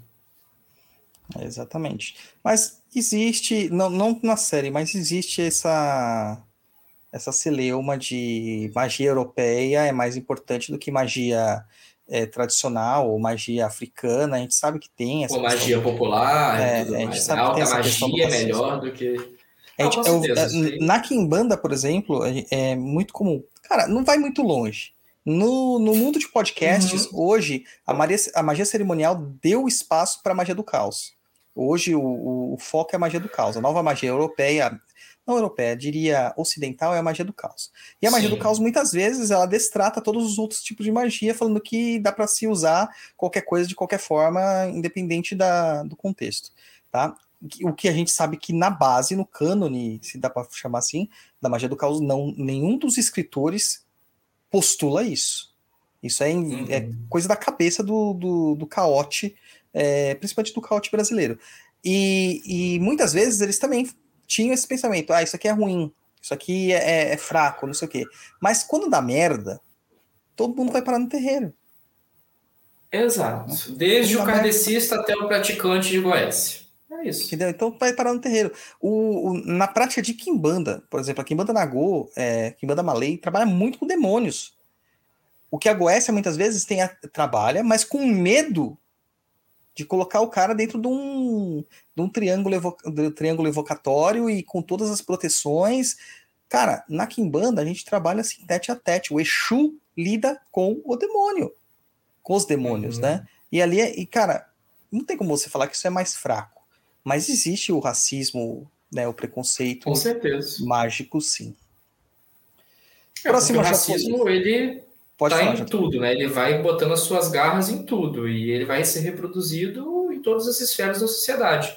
E dentro é. das esferas marginalizadas, que o ocultismo é marginalizado, né, seja ele qual for, mesmo sendo, sendo mais branco, mais europeu possível, ele é marginalizado dentro até mesmo só dos brancos, né, que trazem essa cultura cristã mais é, exacerbada. Mas até mesmo dentro dos marginalizados, a gente vai ver o racismo operando, né? Um embatendo-se é. contra o outro se achando melhor porque é mais perto do cristão do que o outro. E é só uma coisa que as pessoas têm que entender de uma vez por todas é que o racismo ele não se fala só sobre a cor da pele.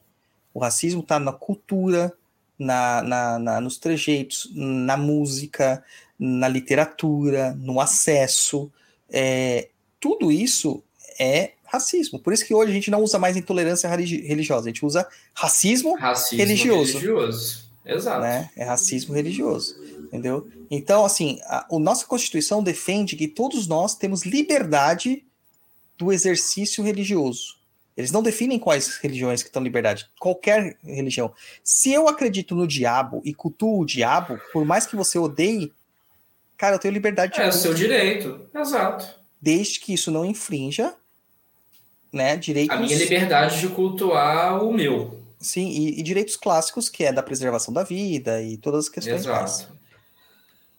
É complicado. Vai, japonês. A próxima pergunta do João Gouveia, que ele tá aqui, ó, ansioso. Opa, essa é boa. João Gouveia, sobre terra de cemitério no Rudu. Aqui no BR tem uma conotação negativa. No Rudu, eu já vi que é usado para limpeza energética. E aí que eu e vou aí? lançar aquela pergunta maravilhosa. E na macumba não?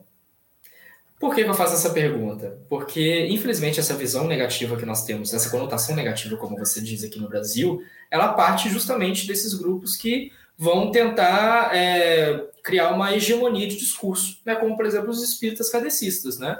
Então, todo essa, esse medo do, da encruzilhada, esse medo né, do cemitério, vão se originar justamente nessas, nesses pensamentos racistas. Por quê? Porque reconheceram esses espaços como espaços de, é, de ida e reconhecimento espiritual por parte das comunidades negras. Né? Então, como eu falei lá atrás, no do norte-americano, os dois campos de maior poder para o conjure é a encruzilhada e o cemitério. Na encruzilhada e no cemitério, o conjure que sabe trabalhar com Rudu, ele vai colher tudo e vai trabalhar tudo o que ele precisa, desde matar alguém como curar alguém, desde fazer uma pessoa se apaixonar como fazer uma pessoa brigar, e os opostos caminham juntos, né? Porque é, ele reconhece ali um campo, né, de, pra, de é, um, um, campo que reproduz tudo aquilo que está na sua prática, na sua crendice, na sua crença, melhor dizendo, em cima das tradições populares. Então, uma limpeza energética, por exemplo, né? Você vai lá e vai pegar, coletar uma terra do túmulo, vou dar um exemplo, de um sacerdote ou de um padre, e você vai usar aquilo dali para preparar um banho ou um pó ou um fetiche de proteção para você ou de limpeza.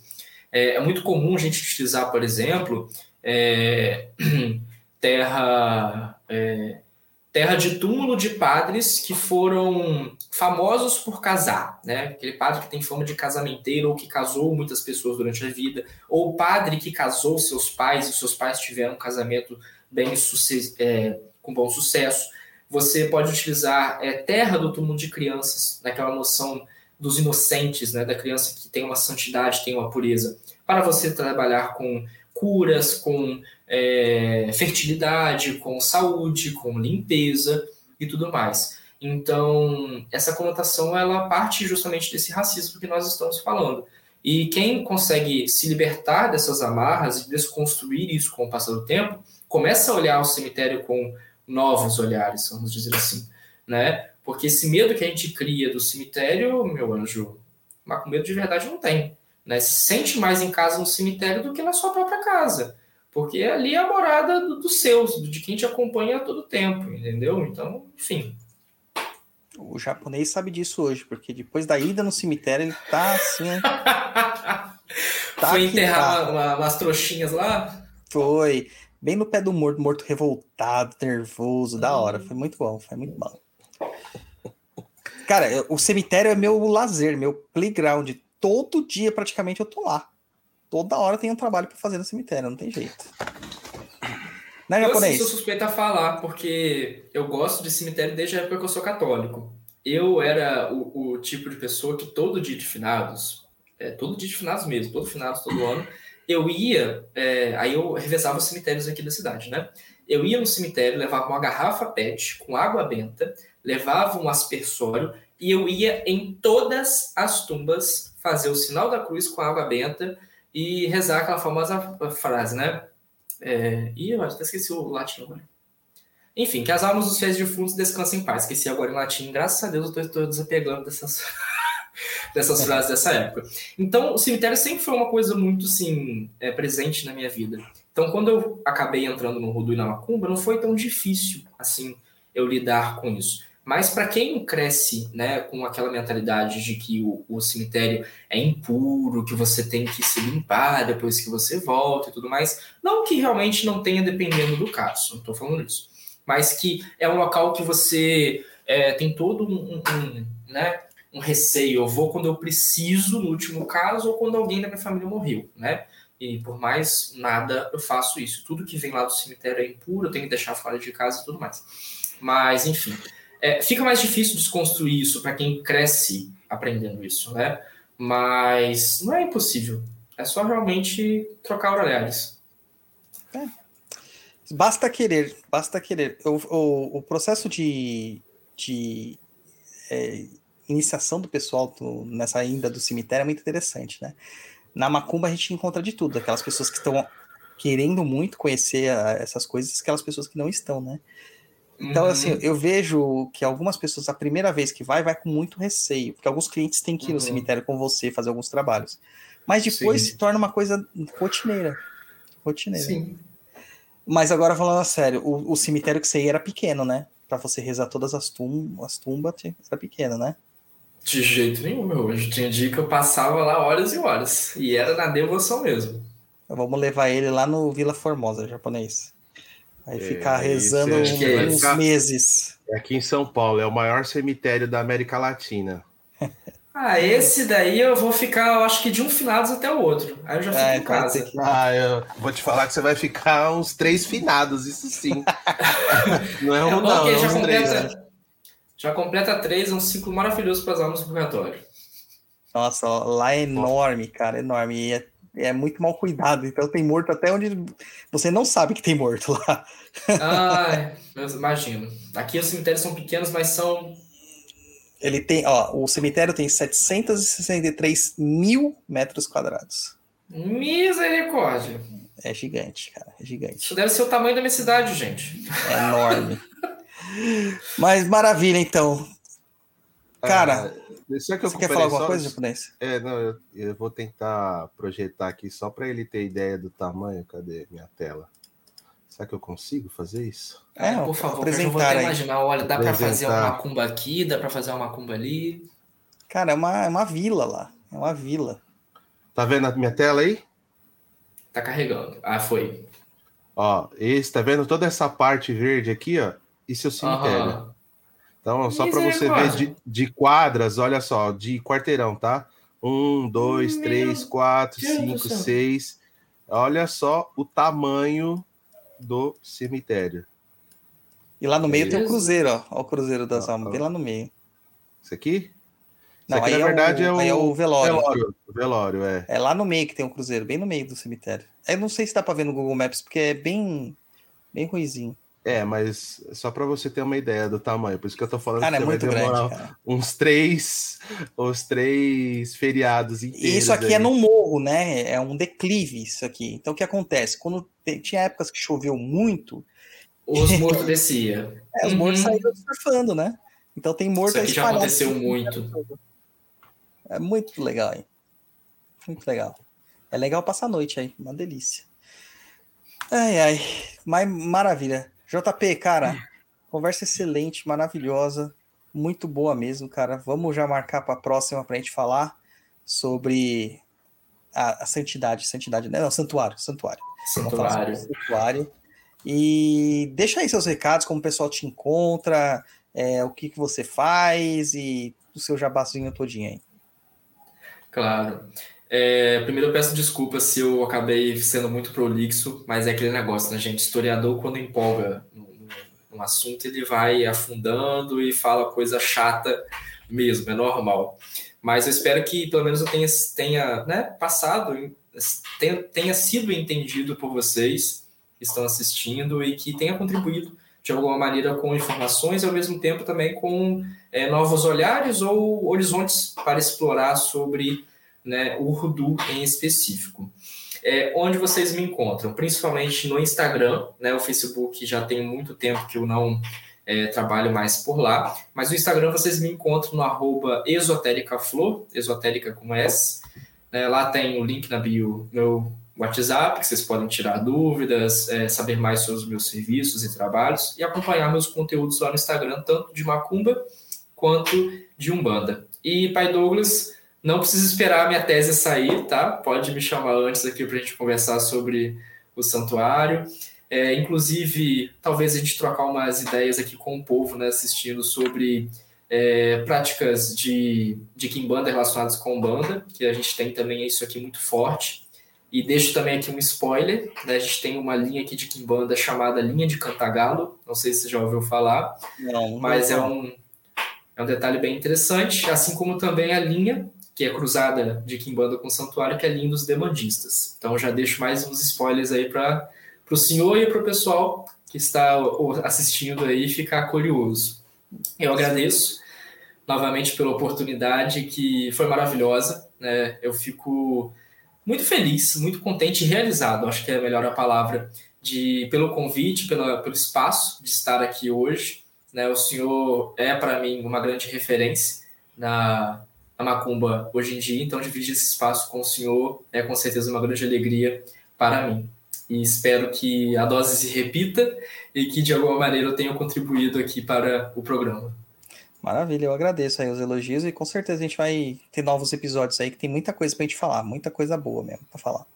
Muito obrigado. Japonês. Hi. Ó, só lembrar uma coisa, só lembrar uma coisa, eu vou deixar lá o link do manual na postagem, vou pôr no YouTube também depois, e vou também deixar o link do Instagram direto, porque vocês têm preguiça de escrever, então só dá uma clicadinha, tá? Vai lá, tá japonês. Bravo. Você tá bravo hoje? Não, muito pelo contrário, eu tô muito tranquilo hoje. Tô muito boa, de boa. Sexta-feira, amanhã é dia de macumba. O Covid eu acho que deu uma maciada nele, hein? É, vixe, Ou foi é. esse carnavalzinho aí. Carnaval passei deitado na cama assistindo Netflix, cara. Eu, termine, eu terminei dois, duas séries que eu tava vendo, que eu nem lembro mais o nome. Um é O Poder e a Lei, e o outro eu já nem lembro mais o nome, porque eu tava tão injuriado de só poder ficar no quarto que, nossa, foi horrível. E agora vai passar a madrugada assistindo Feitiço. Vou, com certeza. Tipo, eu vou até deixar aqui na janelinha enquanto eu edito o programa, eu vou ficar vendo já. Vai lá, japonês, dá seu tchau. Bom, obrigado, JP, pela presença, pelo conhecimento. Muito obrigado. Agradecer todo mundo aí que acompanhou a gente ao vivo, agradecer o pessoal que nos apoia, né? Os nossos apoiadores que ajudam a gente a manter esse programa no ar. Obrigado a todo mundo.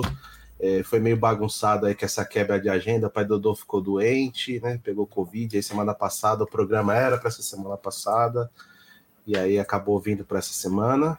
E mas é isso aí, vamos acertar a agenda, deixar tudo certinho para voltar ao batidão que sempre foi. Semana com perdido, outra semana com papo na encruza.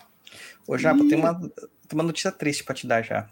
Fala aí, não tem, tem... não tem e-mail para fazer. Tá não, perdido, gente... é isso? Não, tem, tem vários, tem um monte lá.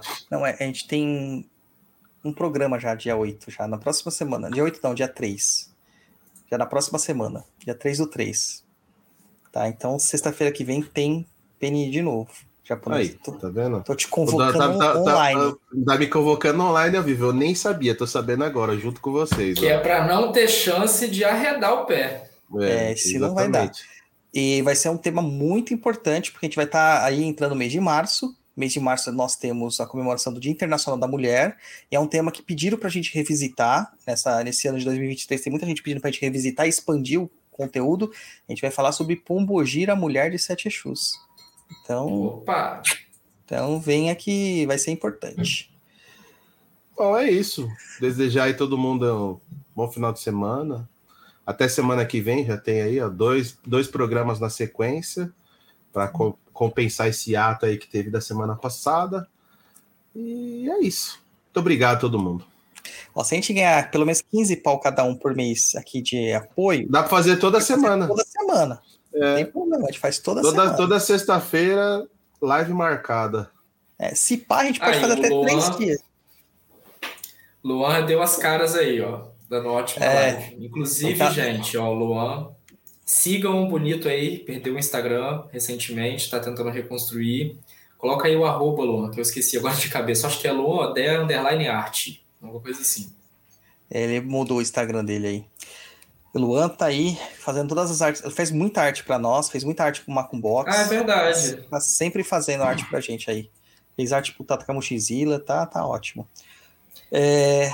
Bom, eu vou dar meu tchau, agradecer de novo o JP. E eu queria só falar umas coisinhas aqui. Quero mandar um feliz aniversário pro Dizulinski, o Elias, namorador, que é aniversário dele hoje. Que se eu não falasse, ele ia morrer, ia se colocar em posição fetal chorando né, até amanhã. É, então, feliz aniversário para você, tudo de bom e de ruim Parabéns. também. Só que você saiba usar o que é bom e ruim. E eu queria agradecer o Caio San. Sabe por quê, japonês? O Caio San veio do Chile passar um tempo aqui. Ele Hum. me trouxe regalos, me trouxe Aí. presentes. Ó, que eu tava tomando aqui, ó. Inca Cola. Hum, Isso aí é o quê? Coca-Cola de lá, é? É um refrigerante de lá, não é uma Coca-Cola, só que é, é gostoso. É da Coca-Cola, né? A Coca-Cola comprou. Uhum. Mas, cara, é gostoso, mano. É bom o negócio. Inca Cola. E eu achando que você tava tomando cerveja, eu tava Não, até animado aqui. Não bebo. Aí, é só, meu refrigerantezinho aqui, veio direto do Chile. Além de farinha de arepa, doce de leite, me trouxe uma pimenta de lá, um docinho que, que é tradicional de lá. Cara, eu- isso é amizade, japonês. Você me dá o quê? Você me dá só dor de cabeça, Eu japonês. te dou o prazer da minha amizade, cara. Você só me dá dor de ponto. cabeça. então, obrigado, Caio San. Muito obrigado mesmo pelos brinquedos aqui que estão sendo consumidos. Galera, é isso aí. Curta a gente, ajuda a gente nas redes sociais. catarse.me barra Papa na Encruza. Segue todo mundo e vamos fortalecer na macumba. Saravá e até a próxima. Tchau. E agora aquela parte, né, japonês, que eu sempre me enrolo. Tchau.